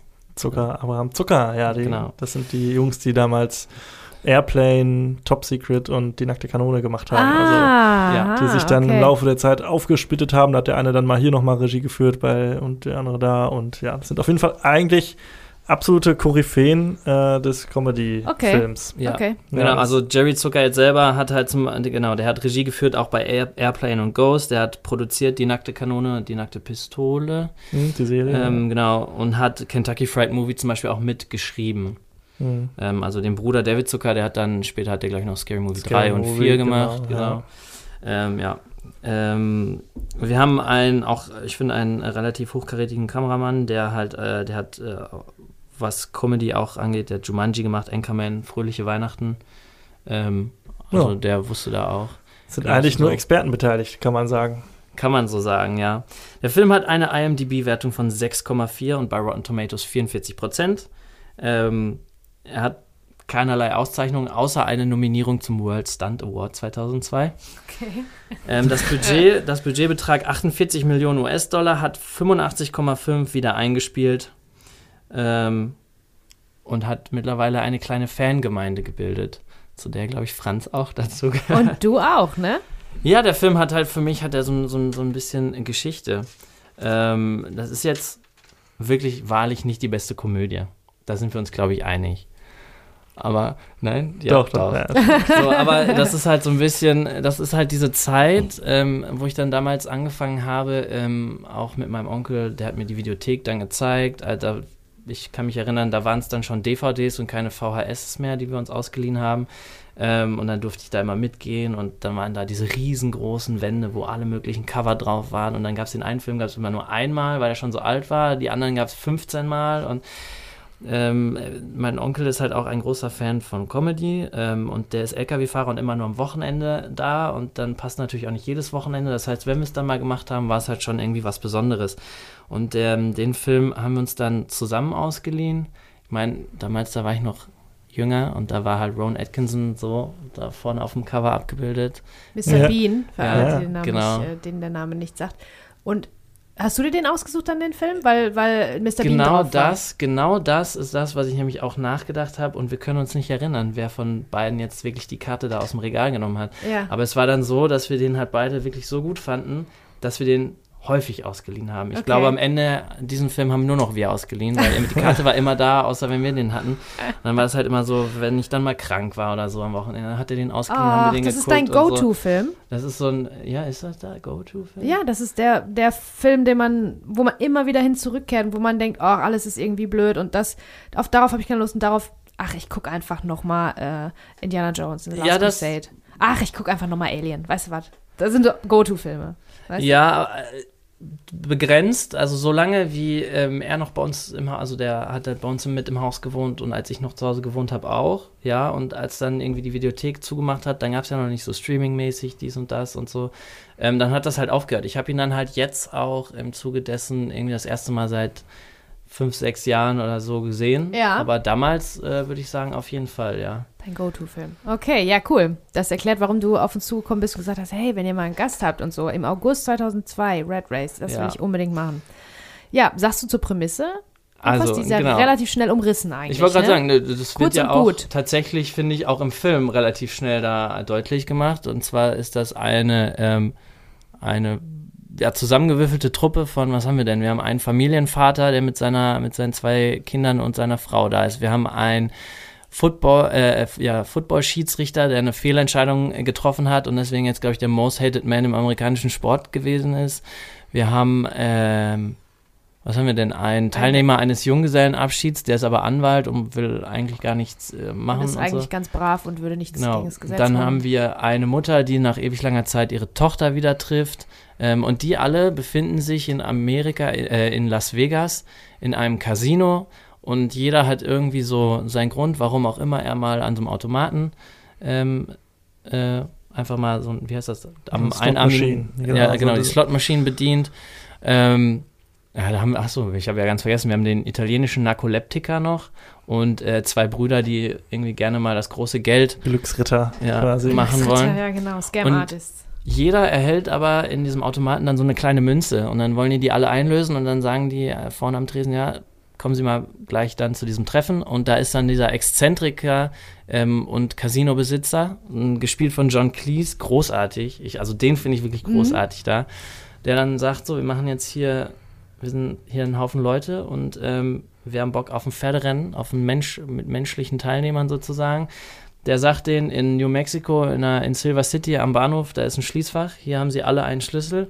Und was sind da drin? Wie viel? 20 Ja, Millionen Dollar oder so? Nein, Ich nicht so viel. Nicht so viel, dass man das 200.000 Dollar. besonders gut teilen könnte. Zwei Millionen sind das, glaube ich. Irgendwie sowas. Egal, auf jeden Fall eine große Ja. Menge Geld. Und dann sagt er, Und los. und los. Und Ja. das ist halt im Prinzip auch genau das und keiner checkt, wie jetzt und los. Ja, und los. Machen genau, sie die schon. müssen einfach da hinkommen. Das, das ist eine wirklich gute Prämisse, die auch Die ist wieder genial alles, ja. alles hergibt für alle Richtungen und auch als Reality-Show. Sie bestimmt, also, Ja, ne? das ist halt, ist ja. absolute Reality-Show-Prämisse. Und du kannst halt auch damit ganz viel machen. Ne, kannst, kann man sich überlegen, ob man in die Comedy geht oder äh, Horror oder Drama Alles. oder so. Ne, kann man auch nochmal viel mitmachen. Aber es ist natürlich, Ich finde es auch eine ist auch super, eine super Prämisse. Also Mhm. sehr, sehr. dass das nicht schon öfter möglich. gemacht wurde, dass das nicht. Äh, Es gibt ständig irgendwie neue Spider-Man-Filme, dass nicht so diese Prämisse alle zwei Jahre irgendwie neu verfilmt wird, wundert mich Ja. sehr, weil das ist ja wirklich super einfach. Ich Und du kannst halt so viel erzählen, auch über die Menschen und also Ja, genau. wirklich. Und wir, wir sehen ja in dem Film auch wirklich dann, also die starten ja dann alle eher so zögerlich und sagen, okay, was passiert hier? Und dann guckt er auf, sein, auf seine Uhr und sagt, also ich glaube, Mr. Schäfer hier ist am, am, am nächsten Geld, äh, dran am Geld, weil der am nächsten zur Tür steht. Und irgendwann, also alle sind ja erstmal so, ach komm, scheiß drauf, ich mach's nicht. Aber die merken dann, oh, die anderen gehen doch los, ja, dann gehe ich doch mal irgendwie mit.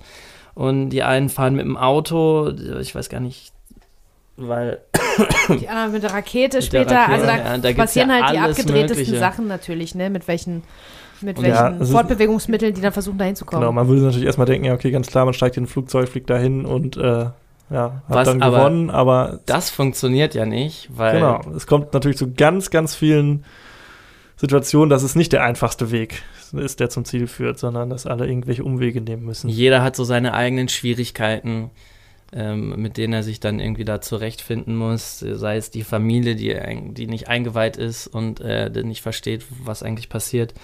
Ähm, oh ja, also ich, genau, das ist halt äh, in dem Film natürlich. Der Film ist einfach von, äh, geht's, du gehst von Gag zu Gag zu Gag zu Gag. Genau, und das sind alles so Setpieces, nicht- die aneinandergereiht ja, sind. so, und ne? nicht jeder zündet, aber die Dichte ist halt so hoch, dass immer irgendjemand, egal wer das guckt, irgendjemand findet immer irgendwas lustig. Und wahrscheinlich findet jeder was anderes auch lustig. Ja, aber ja. eigentlich ist für, für jeden ist so ein, irgendein Gag ist für jeden mit dabei. Ja. Und das ist halt so, ja. Ja, es ist, ähm, also ich kenn, äh, kenn den Film auch schon super lange, ich habe den super häufig gesehen, jetzt aber auch länger nicht mehr, Ja. so.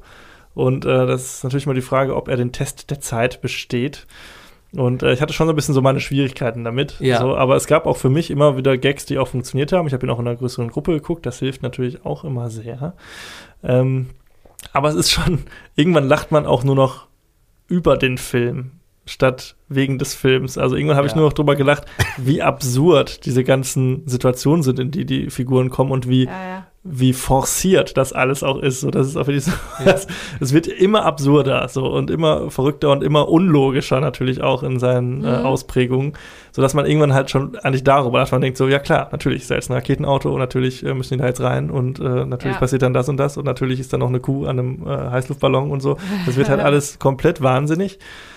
Und äh, es gibt halt, wie du sagst, manche Sachen, die sind weniger lustig, manche, über die kann man mehr lachen.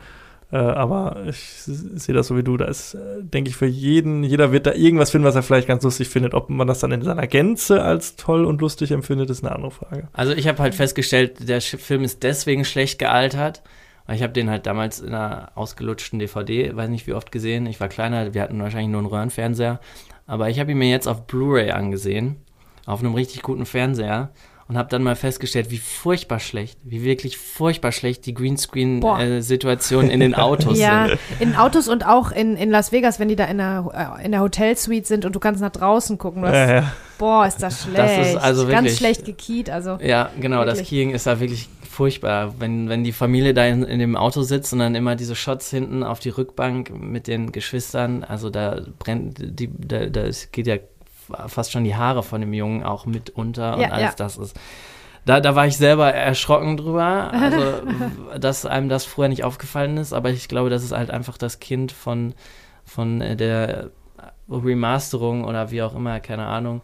Ähm, aber der Film kriegt mich halt am Anfang, weil hast du mal die Anfangssequenz, wenn die ganzen Credits eingeblendet sind und die ganzen Namen von diesen lustigen Ja. animierten Figuren und so, wo dann jeder Darsteller mit seinem Kopf auf so ein animiertes Männchen. ja, stimmt, ja, ja, das, Das hat so war eine Titelsequenz, ne? Ja, Stimmt, genau. die ist sehr gut, ja. Das fand ich halt super. Es gibt also viele Ja, gute und Szenen. das geht, äh, der Anfang ist auch echt ganz, also jeder Charakter kriegt so ein bisschen Backstory, aber auch nicht zu viel. Das ist auch ganz, das sind ja auch sehr viele.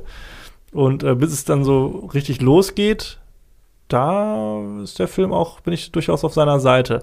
Der wird mir dann tatsächlich aber hinten raus ein bisschen anstrengend. Genau, Ja, das ja. ist das, ich was ich meine. Der ist halt, der trägt halt seine Stunde 50, trägt er nicht. Der, also den Nee, hättest Nee, du wirklich nee, auf, nee. auf 1,30 auf, machen ein, genau, auf 90 Minuten herunterbrechen können. Was aber zwischendurch wirklich immer den Wind rausnimmt und was ich wirklich liebe, sind diese Zwischensequenzen. Die sind das wenn die Beste. ganzen, Ich wenn diese ganzen Millionäre und so, Ach so, das. die, die vertreiben sich halt die Zeit. Ich, ich finde das so geil, weil meinst. die sind da in ist diesem Hotel. das Highlight, Also die- sind die Highlights des ganzen das stimmt, Films. das fand ich tatsächlich auch ein bisschen witzig. Also Ja. die Wetten, ja, Die also wetten ja auf das ganze alles. Rennen wird ja, wird ja gemacht, um äh, für die Reichen, damit die was zu gucken haben. Wobei es da auch ein bisschen problematisch ist, dass dann irgendwo eine Kamera ist oder ein Kamerateam oder irgendwas. Also wie sollen die Reichen das jetzt sehen? Ja, die haben nur so, so, so? Peilsender Wie sollen die quasi, das ne? Es genau. geht- beobachten? Die Schlüssel Denen haben, nur um das Ergebnis. Denen geht es nicht um die Reise, sondern nur wer als erstes ankommt. Und Okay. jeder Schlüssel hat so einen Peilsender. Ah, Okay, Genau. genau. guck mal, ich war direkt im Reality-Show. Äh, Ja, genau. Nee, man doch- es geht nicht um die gedreht werden. Unterhaltung, es geht nur um das Ergebnis, wer gewinnt und Ja. wer hat Okay. richtig getippt. Ja, und Also- zwischendurch wetten die halt immer auf, auf die abgefahrensten, bescheuertsten Sachen, weil die anscheinend spiel Ja. die sind spielsüchtig. Ich glaube, spielsüchtige äh, Milliardäre. Ja, Und Genau. die haben dann keine Lust mehr. Da gibt es halt diese dieses, der Pilot fliegt im Privatjet einfach richtig furchtbar und die wetten darauf, wer zuerst kotzt oder Oder die hängen die Zimmermädchen an die äh, Gardinenstange und welche zuerst runterfällt. Die, äh, also, das ist halt immer so, so ein bisschen, weil man kommt immer in diese Situation rein und irgendwas Verrücktes passiert im Hintergrund oder irgendwas Verrücktes passiert. Man fragt sich, okay, was ist jetzt gerade die Wette oder worum geht's gerade? und man, oder man fragt sich, warum ist das gerade so merkwürdig? Und dann gibt es ein Gespräch mit einer Prostituierten irgendwie und das so ganz weird ist. Man denkt so, was hat's damit auf sich? Und dann kommt raus, ach, es war wieder irgendwie eine Wette. Und dann Ja. kommen die alle so aus ihren Verstecken raus und so, oh, Und jeder okay, haut wer, dann das Geld Wer hatte den 100 Tisch. Dollar äh, für, und dann so, ja, Mr. so und so. Und das, Ja. ist, äh, das finde ich Das richtig, ist witzig, richtig das gut. stimmt, ja. es gibt im Das ist Bonus ja auch dann ein bisschen diese Gesellschaftskritik, ne, was Geld so mit einem macht Ja. und so, was, äh, ja. und der, der wirklich, der, der John Cleese, der Hotelbesitzer, der dann halt wirklich immer völlig begeistert ist Ja. und sagt, ja, so ist das. Es gibt ja auch ein, ein, äh, eine Deleted Scene, die im Bonusmaterial dann zu finden ist, wo sie auch äh, Monopoly spielen, einfach mit echtem Geld. Also, okay, auch nicht schlecht. Ja.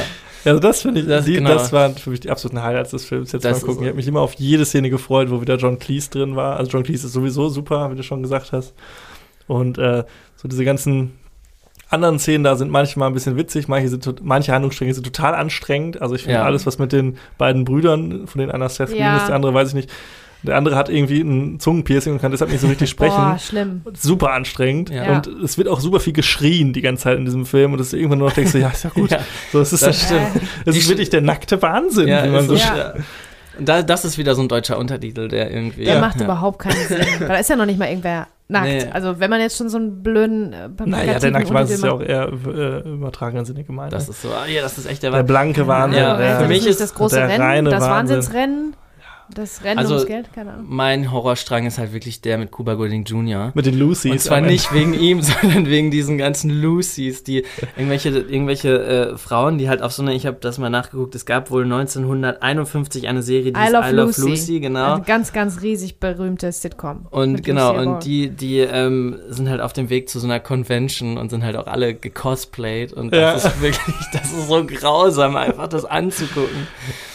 Oh, das fand ich, das fand ich wirklich schlimm. Ja, ja. Aber Für die Rolle äh, als diese Person, als I Love Lucy, Lucille Ball, hat Nicole Kidman den Oscar bekommen jetzt, ne? Being the Ricardos. Das ist die Ach, Lucy. das ist die Lucy. ich mir, Being das the Ricardos, ja klar, das Ja, habe ich genau. geguckt. Das habe ich für unser Oscar-Special. genau, das ist äh, Ah, die, die. Lucy von I Love Lucy. Lucy Ah, Ach, krass. Mit dem hier. Mhm. Das war, das war. ja. das also den ich- Strang fand ich auch sehr anstrengend. Also der anstrengendste ist der mit den beiden Brüdern, würde ich Nee, sagen. das ist bei mir umgekehrt, genau. Ich Ja, finde okay. den wirklich am schlimmsten, weil dann, weiß ich nicht. Habt ihr einen ich, Lieblingshandlungsstrang? Äh? Ich ähm, habe noch nicht gesagt, was, welchen ich am schlimmsten Okay, welchen finde. fandst du am Ja, sag doch erstmal, genau. Ich muss, ich muss euch was gestehen. Mit Ron Atkinson. Ich finde alles schlimm, wo Rowan Atkinson auftaucht. und ich finde den so schlimm, dass alles, was ich bis dahin lustig fand, auch schlimm wird, weil ich den so furchtbar finde. Weil der saugt für mich das. Ron Atkinson an lustig. sich oder nur in diesem Film? Ich glaube immer. Ich glaube immer. Was macht er denn? Komische Gesichter macht er. Finde ich nicht Mr. Bean fandest du nie witzig? Nein, noch nie. Noch nie. Fand ich noch nie witzig. Tut mir voll leid. Ich bin, ich war, ihr denkt jetzt, ich bin eine ganz humorlose Nein. Person. Kann auch sein, dass ihr recht habt. Aber in dem Film fällt mir das so krass auf, weil eigentlich will ich mitmachen. Ich will dabei sein und will das auch witzig finden und tue ich auch. Aber immer wenn der um die Ecke kommt, dann ist alles kaputt für mich, weil ich den Hm. einfach nicht nur nicht lustig, sondern schrecklich finde. Ich finde, der macht alles unlustig. Verstehst du? Suck the funny out of the room. Das macht er, Weiß finde nicht. ich. Ich find, Also ich finde tatsächlich, da ist er gut angelegt, weil also diese Eigenschaft, so, keine Ahnung. Physical Comedy, finde ich, hat er super drauf. Irgendwie, der ist da ein bisschen ver, ver, vergeudet, finde ich, in dem Film. Also der, der hätte es da jetzt gar nicht so gebraucht, aber ich finde ihn jetzt auch nicht schlimm. Ich finde den Handlungsstrang ein bisschen weird auf jeden Fall. Das ist doch Also- mit diesem einen Typen von Jurassic Park, ich weiß nicht, wie der Ja, heißt. Wayne Knight. Ja. das Wayne ist Knight. Wayne Knight, genau. das ist auch, das ist auch ein bisschen sehr konstruiert alles und so, aber auch. Aber genau okay. deswegen, er ist ja auch so ein bisschen Vehikel für Wayne Knight, finde ich. Weil in dem Strang finde ich auch Ron Atkinson nicht den super witzigen, sondern eigentlich ist er der Typ, der viel zu spät ist für seine, für seine, für diese Organ. Organtransplantation, der aber das Herz irgendwie irgendwo hinbringen muss, der dann Ron schon, Atkinson merkt auf schon, einmal. ne? Den noch nicht gesehen habt, ihr merkt schon, in welche Richtung das hier geht mit irgendwelchen so Lucy. Convention und, und Ja. Organtransplantation. Wenn man sich selber zuhört, dann äh, merkt man das schon, was das für ein großer. Und er, er, fährt ja dann, er fährt ihn ja an und deswegen kommen die beiden ja dann zusammen Ja, ja. und so. Für dich habe ich übrigens herausgefunden, dass diese Rolle von diesem Zack, also von Wayne Knight, sollte eigentlich Jason Alexander spielen. Ah, Das habe ich auch gelesen, ja, Ah, okay. genau. Das auch, ähm, also das sind ähm, Newman und George Costanza aus Ja. Seinfeld. Ja. Der, der die Rolle jetzt spielt, Wayne Knight, das ist Newman. Ja. Der Film hat auf IMDb, wenn du mal danach guckst, ähm, 175, über, weit über 175 Einträge für Filmfehler. Und das Klar. ist halt, das Klar. ist halt auch, aber da, bei dem Film Ist sich auf egal. Filmfehler, Vollkommen ich wollte gerade egal. sagen, darum geht's halt überhaupt gar nicht. Das ist so. Vollkommen egal. Nee. Ähm, ich finde aber auch interessant, John Cleese hat mal gesagt, es gab in seiner ganzen Karriere bloß zwei äh, Drehbücher, die er gelesen hat und wo er gesagt hat, da habe ich richtig Bock drauf ähm, und hat die als Top-Class-Scripts bezeichnet. Das zweite weiß ich jetzt gar nicht, aber das hier gehört auch dazu. Ja, Aha. Also der ja war ist eine super Fall- Prämisse, auf jeden Fall. Kommt halt auf, die, Das auf das Drumherum an. Ja, doch, ich fand den. So, aber jetzt ich habe mich, ich hab mich schon ein bisschen amüsiert. Wa- Genau, was fandest du witzig? Ja. Gab es einen Handlungsstrang, eine Figur, eine Person, die du besonders gut fandest? Ich mag ja ähm, die John, Lo John Lovitz, Kathy Najimy. Äh, Das Barbie-Museum! was denn? Das ist schon- ist das nicht lustig? Doch, Das das, ist ist, das richtig witzig. Geilste. Ja. Ich fand- Also die find finde ich das geil. Vielleicht auch, weil die so noch Kinder witzig. dabei haben irgendwie. Und ich finde Kathy Najimy auch wirklich saulustig. Das Barbie-Museum, das ist so eine geile Idee. Also ich alles, was Voll. danach kommt, ist vollkommen egal, aber das ist so geil. Die fahren halt dann so den Highway entlang und dann steht da so, steht, ja, hier Barbie-Museum. Und dann sagt die, die, Tochter, Tochter? oh ja, das Barbie-Museum, wir müssen ins Barbie-Museum. Und dann Schnitt, das sind im Klaus-Barbie-Museum mit so, so einem Nazi-Offizier, den es tatsächlich auch gab. Ja. Und das ist so geil. Dieser Schnitt ist einfach pure Comedy, ich. Das ist Ja, so total. geil Das getimed. Das geil. ist so perfekt, Das- ja. wie dann auf einmal diese zwei Neonazis da stehen und Alles im Hintergrund, nur, nur irgendwie Hakenkreuze Ah. und so. Und John Lovitz natürlich auch als äh, jüdischer Ja. Schauspieler. Ja, ja. Also, das ist, also das ist Und dann wollen die ja, dann wollen die ja auch so heimlich rausgehen und das, Ja. dann, ah, wollen sie uns schon verlassen? Äh, nein, nein, äh, nee, wir nee. müssen noch zu einer Bücherverbrennung. Genau. Das ist so geil. Also das, das ist Das der, der. Knaller-Gag, finde ich. Das, das entwickelt sich, dann wird dann noch komplett absurd nachher Ja. hinten raus. Das ist dann ein bisschen drüber so. Also das ist auch so forciert. Aber ich finde diesen, dieser eine Moment, Comedy Gold. Ja, also das ja. Stimmt. Ja, ja, genau. Das ich jetzt auch so. Der war jetzt auch so ne, mit Erwartungen, äh, das ist halt ein super geiler Gag. Ein Ja. super geiler, Gut, gut umgesetzt auch und so, ne? das Barbie-Museum, ja. Und ich mag ja ge sehr gerne, muss ich euch sagen, Bracken Meyer. Den mag ich einfach, weil der war ja in äh, Clueless Wer ist das? auch. Das ist der, Der Anwalt. Anwalt, Ach, der Anwalt. der Pilot. Ah, Der, der, der war so ein schwach. 90er-Jahre-Liebling. Nein, Ja, natürlich, der spielen kann der überhaupt nicht, aber der ist so ein richtiger Nostal das ist halt so, so eine Nostalgie, weil der halt Ja, bei ja, Clueless das dabei war und so in halt so Anfang der 90er Jahre, Mitte 90er Jahre Filme war der immer so das, das der, der gute, der gute Junge sozusagen, der Sweetheart, Ja, ja, ne? Und ähm, den mag, mag ich gerne. Der spielt jetzt nicht überragend, aber ähm, den mag ich. Ja, und der ist ja mit Amy Smart äh, dann da quasi verpartnert in, äh, in der Reise. Das nimmt auch so merkwürdige Wendungen, die auch so ein bisschen aus dem, so komplett aus dem Nichts kommen. Irgendwie, das fand ich auch ein bisschen so, ha, ja, geht so. Ja, das- Ist auch eine und so lustig. Liebesgeschichte muss natürlich da irgendwie was, musst du natürlich damit in den Topf werfen, Ja, so eine ja. kleine Liebesgeschichte, aber die funktioniert natürlich nicht, ist klar. Nee, aber das, ich finde halt den Strang gerade deswegen so interessant, weil der so harmlos und leicht losgeht und er sitzt Ja. ja am Flughafen, sie sitzt am Flughafen und dann findet er sie süß und dann so richtig anmachen kann er sie auch nicht mit dem Buch, das die zusammen lesen und so und dann kann ja nichts losfliegen wegen dieser zwei Brüder und dann sagt sie so, ja, ich muss jetzt gleich fliegen, weil ich bin ja Pilotin, äh, ich habe einen Hubschrauber und so und dann, ah, dann fliege Ja. ich damit und dann fliegt sie aber, Aber noch auch über das das, geht natürlich wieder nicht so, wie man Ja. denkt. über das Das Haus des. Ex-Freundes und so und mit dem, wo er dann, äh, wo die doch, äh, die, die zapfen doch auch Benzin aus einer Polizeikarre raus und so und Ja, das ist, das ist auch völlig, das ist ja völlig random. Aber das den ist find ja ich- alles so. Den finde ich jetzt auch nicht so witzig, den Strang. Den finde ich irgendwie so, Nee, der nee, ist so ein bisschen, finde der ist auch so ein bisschen egal, auch so wie der von Whoopi Goldberg und ihrer Tochter. Ja, den ja. finde ich auch ein bisschen sehr egal. So, da ist dann halt dieser eine Gag mit Kathy Bates und dann mit dem Raketenauto und dann sind die natürlich in so, oh Gott, also die Steigen die aus dem Raketenauto aus Sind und ganz sind dann so schnell gefahren, sind ganz durcheinander und tatterig und dann latschen die natürlich ausgerechnet in einen Ausflug von der Irrenanstalt rein. Ja. Ne? das ist so geil. Und werden dann mit den Irren wir sind dann gerade mit in den einem Raketenauto gefahren. Ja, ja, komm, steigen Sie wieder ein. Also, es ist halt so. Also, Ja. aber es ist ja auch Doch, dann, ich finde es auch dann witzig, in welchem, sie kommen natürlich dann auch ungefähr alle gleichzeitig am äh, Schließfach an. Und wie, in welchem Zustand. Der eine ist irgendwie als Cowboy auf einem Pferd, die anderen irgendwie ganz tattrig da und der andere mit dem Lucy ist noch irgendwie äh, unterwegs und so. Das finde ich dann schon ganz witzig. Warte mal, wer kommt nochmal mit dem Pferd an? Der Cuba Gooding Jr. kommt, Mhm. glaube ich, mit dem Pferd an. Ja. Achso, ja, genau, deswegen. Ach stimmt, der kommt das- nicht mit den Lucy's. Ja, Genau. egal. Auf jeden Fall ist das ganz nett, was die dann also durchgemacht haben, irgendwie äh, auf ihrer Reise. Und dann passiert ja auch was, ne? ja, die große, völlig hanebüchene, äh, aber Und passend zu dem Rest äh, Conclusion ist, Ja, das ist, wenn man sich im Drehbuch denkt, wir möchten das unbedingt auf einer Musical-Nummer enden. Wie kriegen wir das hin? genau, Oh da fällt einfach der irgendwas Ja, also der, Fällt, die fallen da rein, ne? In Ja, es Smash ist- Mouth-Konzert. Na, na, es, Ja. ist ja, es ist ja so, dass Nee. sie dann. Also der erste ist ja der, dein Liebling Ron Atkinson. Der kommt ja eigentlich als erstes an bei diesem, Ja. an, an diesem, an dieser Train Station in er Silver aber ein. City, genau, und schläft ein, weil er ein Narkoleptiker ist. Klar. Und wenn er wieder wach wird, sind alle anderen ja auch schon wieder da. Ähm, und dann ist aber einfach das Schließfach leer. Ach, das war's, genau. Das ist das. Mhm. So. Ja. Spoilert man hier? Ja, Soll man jetzt haben wir sagen, jetzt was eh. passiert? Jedenfalls ist es am Ende so, dass alle wieder dieser Tasche mit dem Geld hinterherjagen und dann wie durch Zufall auf einer Konzertbühne landen. Das ist Und so bescheuert. Das, dann wird es dann wird's komplett Hanebüchen, denn natürlich sind auch unsere Millionäre mittlerweile eingeflogen und äh, auf einmal ist da die Gruppe Smash Smash Mouth, Mouth. ja. Und da ist auch einer, der, der Sohnemann von John Lovitz, so sagt extra, damit man es auch checkt. Ja, weil ja, ja. Smash weil Mouth, kennt, weil. kennt vielleicht nicht jeder. Genau. Oh mein Gott, äh, Smash, Smash Mouth, Mouth, oder keine ja. Ahnung. Und es ist halt, es ist eine Benefizveranstaltung von Smash Mouth für Hunger der Welt oder so. Und dann tauchen die natürlich alle auf mit dieser Tasche voll Geld und jeder hat Geld in der Hand. Und Ja, und die große Frage ist, ob sie das spenden und Ja. abgeben oder nicht. Aber das können wir ja noch offen lassen.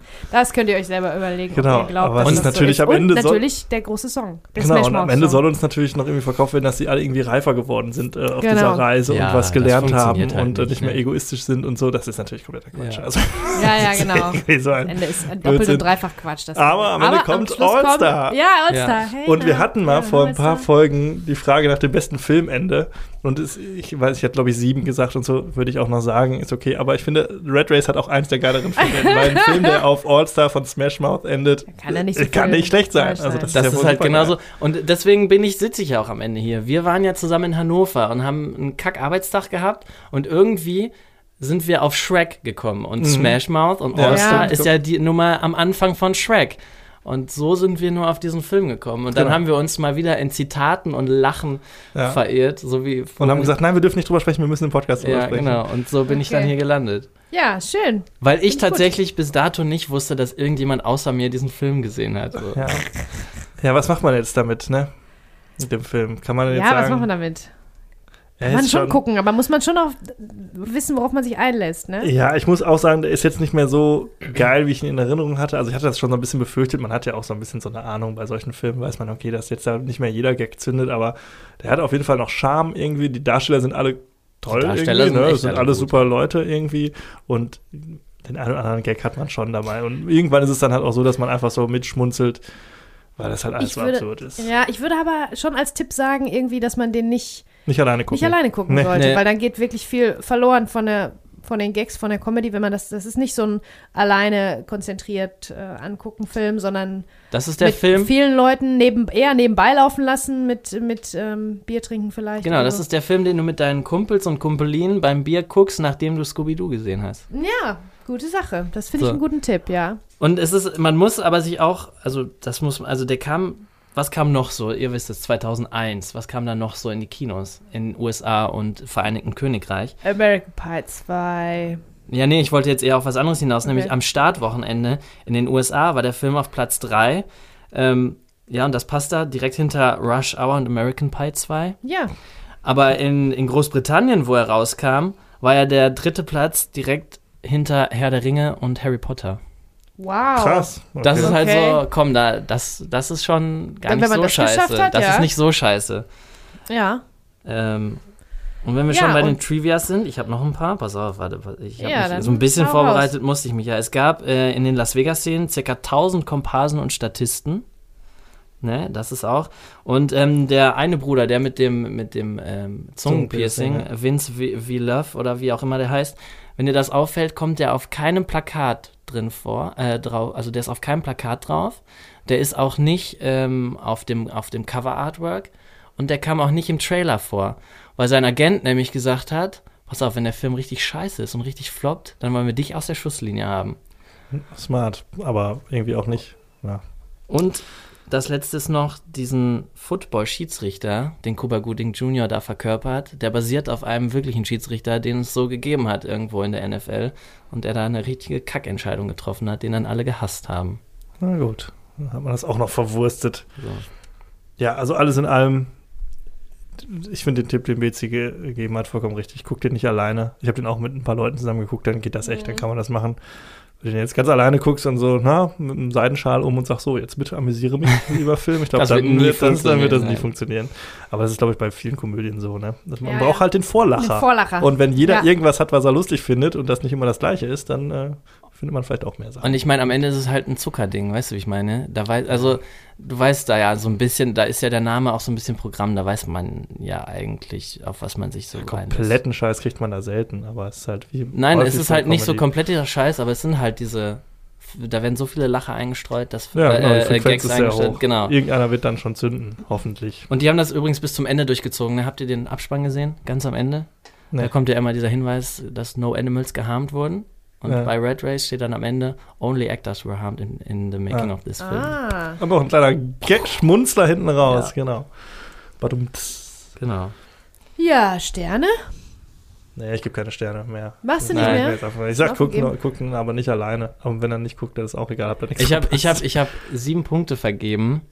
Boah, aber aber bewusst, dass es ähm, ähm, mit meinem mit meinem äh, mit meiner Geschichte zu tun hat und Ja, ich den okay. Film einfach so gerne mag. Es ist aber kein Film, wo ich den Leuten jetzt sagen würde, das ist so eine geile Komödie, die musst du unbedingt gucken. Ja, Sondern stimmt. ich Da muss würde man den immer so ein Leuten das- bisschen einordnen Genau, sich. Ne? also das ist halt, ähm, weil es wäre unfair gegenüber, wenn ich den früher so oft irgendwie geliehen habe und keine Ahnung, ähm, Ja. bin den angeguckt habe. Es wäre einfach unfair jetzt zu Der hat sagen, einen Platz ja, in so deinem gut ist er. Herz. Ja, genau. Das ist ja auch, nee, finde ich auch, kann ich voll verstehen. ja. Machen wir unser Spiel noch eigentlich? Ja, selbstverständlich machen wir unser Da ich Spiel mich schon noch. drauf. Ja. Was denn? Achso, wir ja. machen gerne unsere kleine äh, 30-Tage-Film-Challenge. Und äh, als unser Gast äh, darfst du natürlich äh, dir eine Zahl zwischen 1 und 30 aussuchen und äh, die ordnen wir dann einer Frage zu, die wir irgendwo hier auf unseren Notizen notiert haben. Ich, wenn du Glück hast, triffst du eine, die wir noch nicht hatten. Dann versuche ich erst mit der 15. Ich glaube, die hatten wir noch nicht. Doch, hatten wir. Warte.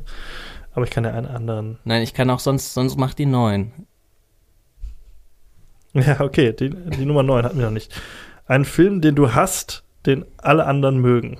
Oh, Das weiß ich, das kann ich ganz klar definieren äh, Okay. sofort. The Arrival. ach, Dian. Okay.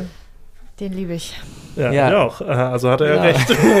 Oh, Das ich weiß weiß, du ich auch, da- da bin ich anderen, mir den auch- ich liebe. Da bin ich mir auch bewusst dessen. Stimmt. Also da habe ich auch schon, da kann ich auch mit Lars und Joey, die haben mir den, also wir machen ja öfter mal unsere Movie Nights und haben die den und ähm, nach diesem Film loggen wir das halt immer bei Letterboxd halt. Das ist so äh, Usus und dann äh, siehst du ja auch direkt, wie die anderen den fanden. Und da habe ich so gedacht, was, was machen die denn da? Warum geben die da so viele Punkte? Ähm, und die haben dann gedacht, was macht er da? Warum findet der den so kacke? Aber ich kann mit dem Film einfach nichts anfangen. Ich, auf so viele Arten und Weisen finde ich den einfach nervig und anstrengend. Oh, schade. Hm, den okay. großartig. Ich wüsste jetzt gar nicht so genau. Also Es gibt natürlich viele Filme, die ich jetzt nicht so super finde, wie andere die super finden, aber richtig hassen oder scheiße finden. Hassen, das Wort ist hassen, was da ja, steht. ja, ne? das ist oh, natürlich das schon ist hart. natürlich schwer. Ja, Ja, okay, also also kein ich, Film, aber ich weiß einen Film, den ähm, damals alle abgefeiert haben, den ich nicht so geil fand. Das war, wie hieß der nochmal? Mit Sandra Bullock hier im Weltraum. Gravity. Gravity. Boah, ja, den der fand ist ich auch gut. super lame. Und der war ja damals auch so, wow, den musst du unbedingt sehen, der ist Ja. super krass. Und ich dachte Fand so, nee, der ist so einfach stark. kacke. Das ist einfach ein richtiger Drecksfilm. so, den hasse ich. Na, ich hasse natürlich noch viel mehr Filme, aber die werden auch von vielen anderen Leuten gehasst. Gravity habe ich aber, da war dann damals so das Echo, dass der total toll und sehenswert wäre. Und das finde ich gar nicht. Ja. Ja, das Schwierige ist natürlich jetzt, also zum Glück ähm, bin ich mit euch im, äh, im, in Kontakt und weiß, dass, also ich, mir würden Filme einfallen, die ihr mögt, die ich nicht mag, aber hassen ist halt so stark. Ja, hassen ist jetzt ja, also ich kann jetzt bei dem Film auch nicht bei mir sagen, ich hasse hätte Ich jetzt den weiß, dass richtig. Leute, ich aber weiß, scheiße also ein Film, den ich finden wirklich halt hasse, auch aus unserem Universum hier, Filmzeitreise-Universum, ist wirklich Pearl Harbor. Aber Und den ich Film weiß, dass ja niemand. andere den, ja, hier, Dejans Schwester. Schwesterstunden. Okay. Andere mögen Aber die den. Frage war nicht, den, einen Film, den du hast und Dejans Schwester liebt. Pearl Harbor ist, glaube ich, allgemein. den- Ich will, ich, ich sträube mich so vor dem Wort hassen. Vielleicht kann ich mit Nein. Einschränkungen antworten und sagen Herr der Ringe. Ja, kann ich. Ja, genau. Ich hasse den nicht, auf keinen Fall. Ja, ich glaub, das Wort ist andere auch eher feiern so- den so. Ich glaube, das Ding ist auch eher so. Überfeiern also den. hassen ist jetzt, glaube ich, auch das falsche Wort. Dann lass uns das für uns so entscheiden. Ein Film, den du nicht magst, den, Den andere Leute Mehrheit, ja. So, lassen, so Dein nennen wir das. Gegenteil, Guilty Pleasure quasi. Genau. Herr Ja. der Ringe, sorry. Ja, ja das ist kein Problem. Ist halt Nee, falsch, aber. Quatsch. Fury Road auch. Den fanden auch alle so toll. Aber den habe ich auch nur einmal gesehen und da bin ich mir nicht ganz so sicher. Vielleicht, äh, Den den, muss ich nochmal gucken, dann finde ich den bestimmt auch gut. Aber Herr der Ringe habe ich oft genug gesehen. Fury Road findet sie nicht gut, weil Mr. Bean da auf seinem Auto mitfährt. Ja. Mhm, ja, genau. Ich finde übrigens, dass ihr alle, ihr habt drei der geilsten Filme genannt, meine absoluten Lieblingsfilme. Arrival, Fury Road und Herr der Ringe, was ungefähr so, glaube ich, schon alles in meinem Top Ten aller Zeiten Also ist. Arrival ist wirklich auch einer meiner absoluten. Lieblingsfilme. Und ich dachte, du sagst jetzt Interstellar und dann wäre ich. Nee, Weil ich du den hätte ja auch nicht leiden Ich hätte kannst, Mulholland dass du Drive meine- sagen können, aber das ich Genau. auch nicht. Aber den mögen auch, ich glaube, ist, den kennen, glaube ich, zu wenige. Und Interstellar ist mir zu egal. Der ist einfach. Der ist Was hast egal. du jetzt gerade gesagt? Gravity. Gravity, ja. Ja. ja. den fand ich auch nicht gut. Stimmt. Aber ich weiß das Uh, ja, also schwer. das ist bei mir ganz normal. Ich meine, ich bin immer der Gegenschwimmer, weil solche Filme faszinieren mich halt. So nicht aus Prinzip. Ja, Nein, ja. überhaupt nicht genau, aus ja, Prinzip. Doch, doch. Nee, das hat einfach, ich weiß Arrival nicht, ist ich bin da nicht, großartig. Du irrst. ich bin da einfach nicht so empfänglich für, für sowas. Für das ist ja, anspruchsvolle Unterhaltung. naja, komm, also das ist halt, ich habe immer Für so meine philosophische und existenzielle Fragen? Wir mussten jetzt Für im gute Rahmen, Effekte also, und Schauspieler. Nein, Na Dejan, gut. das wollen wir Ja. nicht. Jetzt lass unseren Gast in Ruhe. Das wollen wir nicht. Zum Schluss noch hier den fertig machen. Nee, Nein, komm, sag, gut. was du sagen wolltest. Ich wollte sagen, es ist ja auch, ähm, wir haben jetzt eine Rubrik bei uns eingeführt, Zeit für Klassiker, weil wir, also wir haben festgestellt, wir Hm. bei uns, wir haben halt manchmal so ein paar Lücken und ähm, Hugh Grant-Filme zum Beispiel.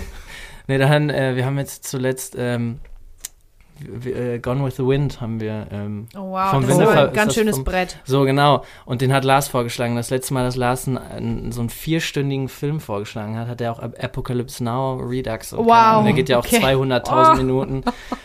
Und seitdem ist das halt bei uns immer so ein Gag, so dass Lars immer die langen, schweren Filme vorschlägt, Ja. wo Gone with the Wind auch wirklich gut reinpasst in einen wirklich. Dr. Chivago, wenn ihr nochmal so ein ganz langes Und was hat das jetzt mit Davor- Arrival zu tun? Nein, nein, davor, Entschuldigung, davor ähm, hat er auch noch ähm, Lawrence von Arabien und so, den fand ich aber gut. Nein, er, so, er ist halt auch so ein Keine Verfechter weibliche Sprechrolle. Ja, voll krass.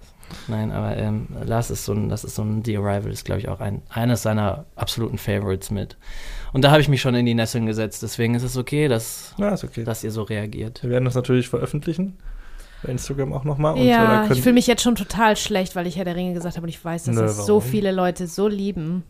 Ich will euch allen damit nicht auf die Füße treten, aber ich glaube, also das ich war möchte genau allen, das, die was. Gravity mögen, schon auf die Füße treten. Nein. Ihr habt keine Ahnung, Gravity ist scheiße. Ah. Nein, ich will niemandem, ich will nie jemandem auf die Füße treten. Alle Mein- sollen doch das mögen, was sie mögen, aber ich mag den nicht. Man sagt ja immer, jeder Film hat so seine Daseinsberechtigung. Also hat bei, ja, bei Herr der. Ringe ist es halt zum Beispiel auch so, das hat ja auch viel gemacht, was so Visual Effects und so angeht und da Voll, ganz viel nach klar. vorne getragen. Klar. Ja, dass das alles handwerklich, dass Gravity auch handwerklich super ist, müssen wir auch nicht drüber sprechen. Aber es ist trotzdem ein So. Drecksfilm. Aber ja, deswegen ich meine halt nur, ich Also. musste ihn ja deswegen nicht Du mögen. meinst, er hat dich nicht erreicht, persönlich, um dir jetzt mal Genau. ein bisschen neutraler zu ja, bleiben. genau. Ich Boah, es habe Angst vor so dem Shitstorm, weißt du? Ach, was für ein Shitstorm von den drei Leuten. Von unseren, von unseren Lieblingsleuten. Ja, aber die sind alle große Herr der Ringe-Fans. Tut mir, tut mir leid, ihr alle Leofanis Mimi schreibt und ihr Lieben, die ihr da immer alles kommentiert und mitmacht Ja. bei Instagram. Ja, äh, ihr dürft natürlich dann auch wieder mitmachen, wenn wir diese äh, Challenge stellen. Lieber Dejan, vielen lieben Dank. Äh, hört bitte alle bei den Chipstüten Chippendales mal rein, das wäre ganz toll. Wir sind nur nie so wissenschaftlich fundiert wie die zwei hier. Oh, das ist Ah, aber lieb. Ja. Noch Und die. Wahrheit. Nee, schön, dass du da warst. Ich hoffe, es wird nicht das letzte Mal gewesen sein. schön. Ich fand es auch cool, mal Genau. jemanden hier äh, im Raum mitzuhaben und Ja. äh, für die ganze Folge. Die ist natürlich jetzt auch sehr lang geworden, glaube Genau. ich. Aber äh, ja, warum auch nicht, ne? Hat Ja, ich hoffe auch. Ich hoffe auch, dass es dir gefallen hat und äh, ja, dass es euch allen da draußen auch gefallen hat. Und dann, wenn ja, dann laden wir den Dejan gerne nochmal wieder ein. Ja. Und wenn es euch gefallen hat, dann denkt dran, bewerten wäre ganz cool. Wäre Ah ganz ja, nett. genau, wenn ihr noch stimmt. wach seid. Und wenn es euch nicht gefallen hat, mir ist es egal. Ja, dann, halt, dann Genau. nicht bewerten, Schnauze halten und was anderes hören. Alles klar, dann äh, sagen wir Tschüss. Bis nächstes Mal. Danke und tschüss. Filmzeitreise.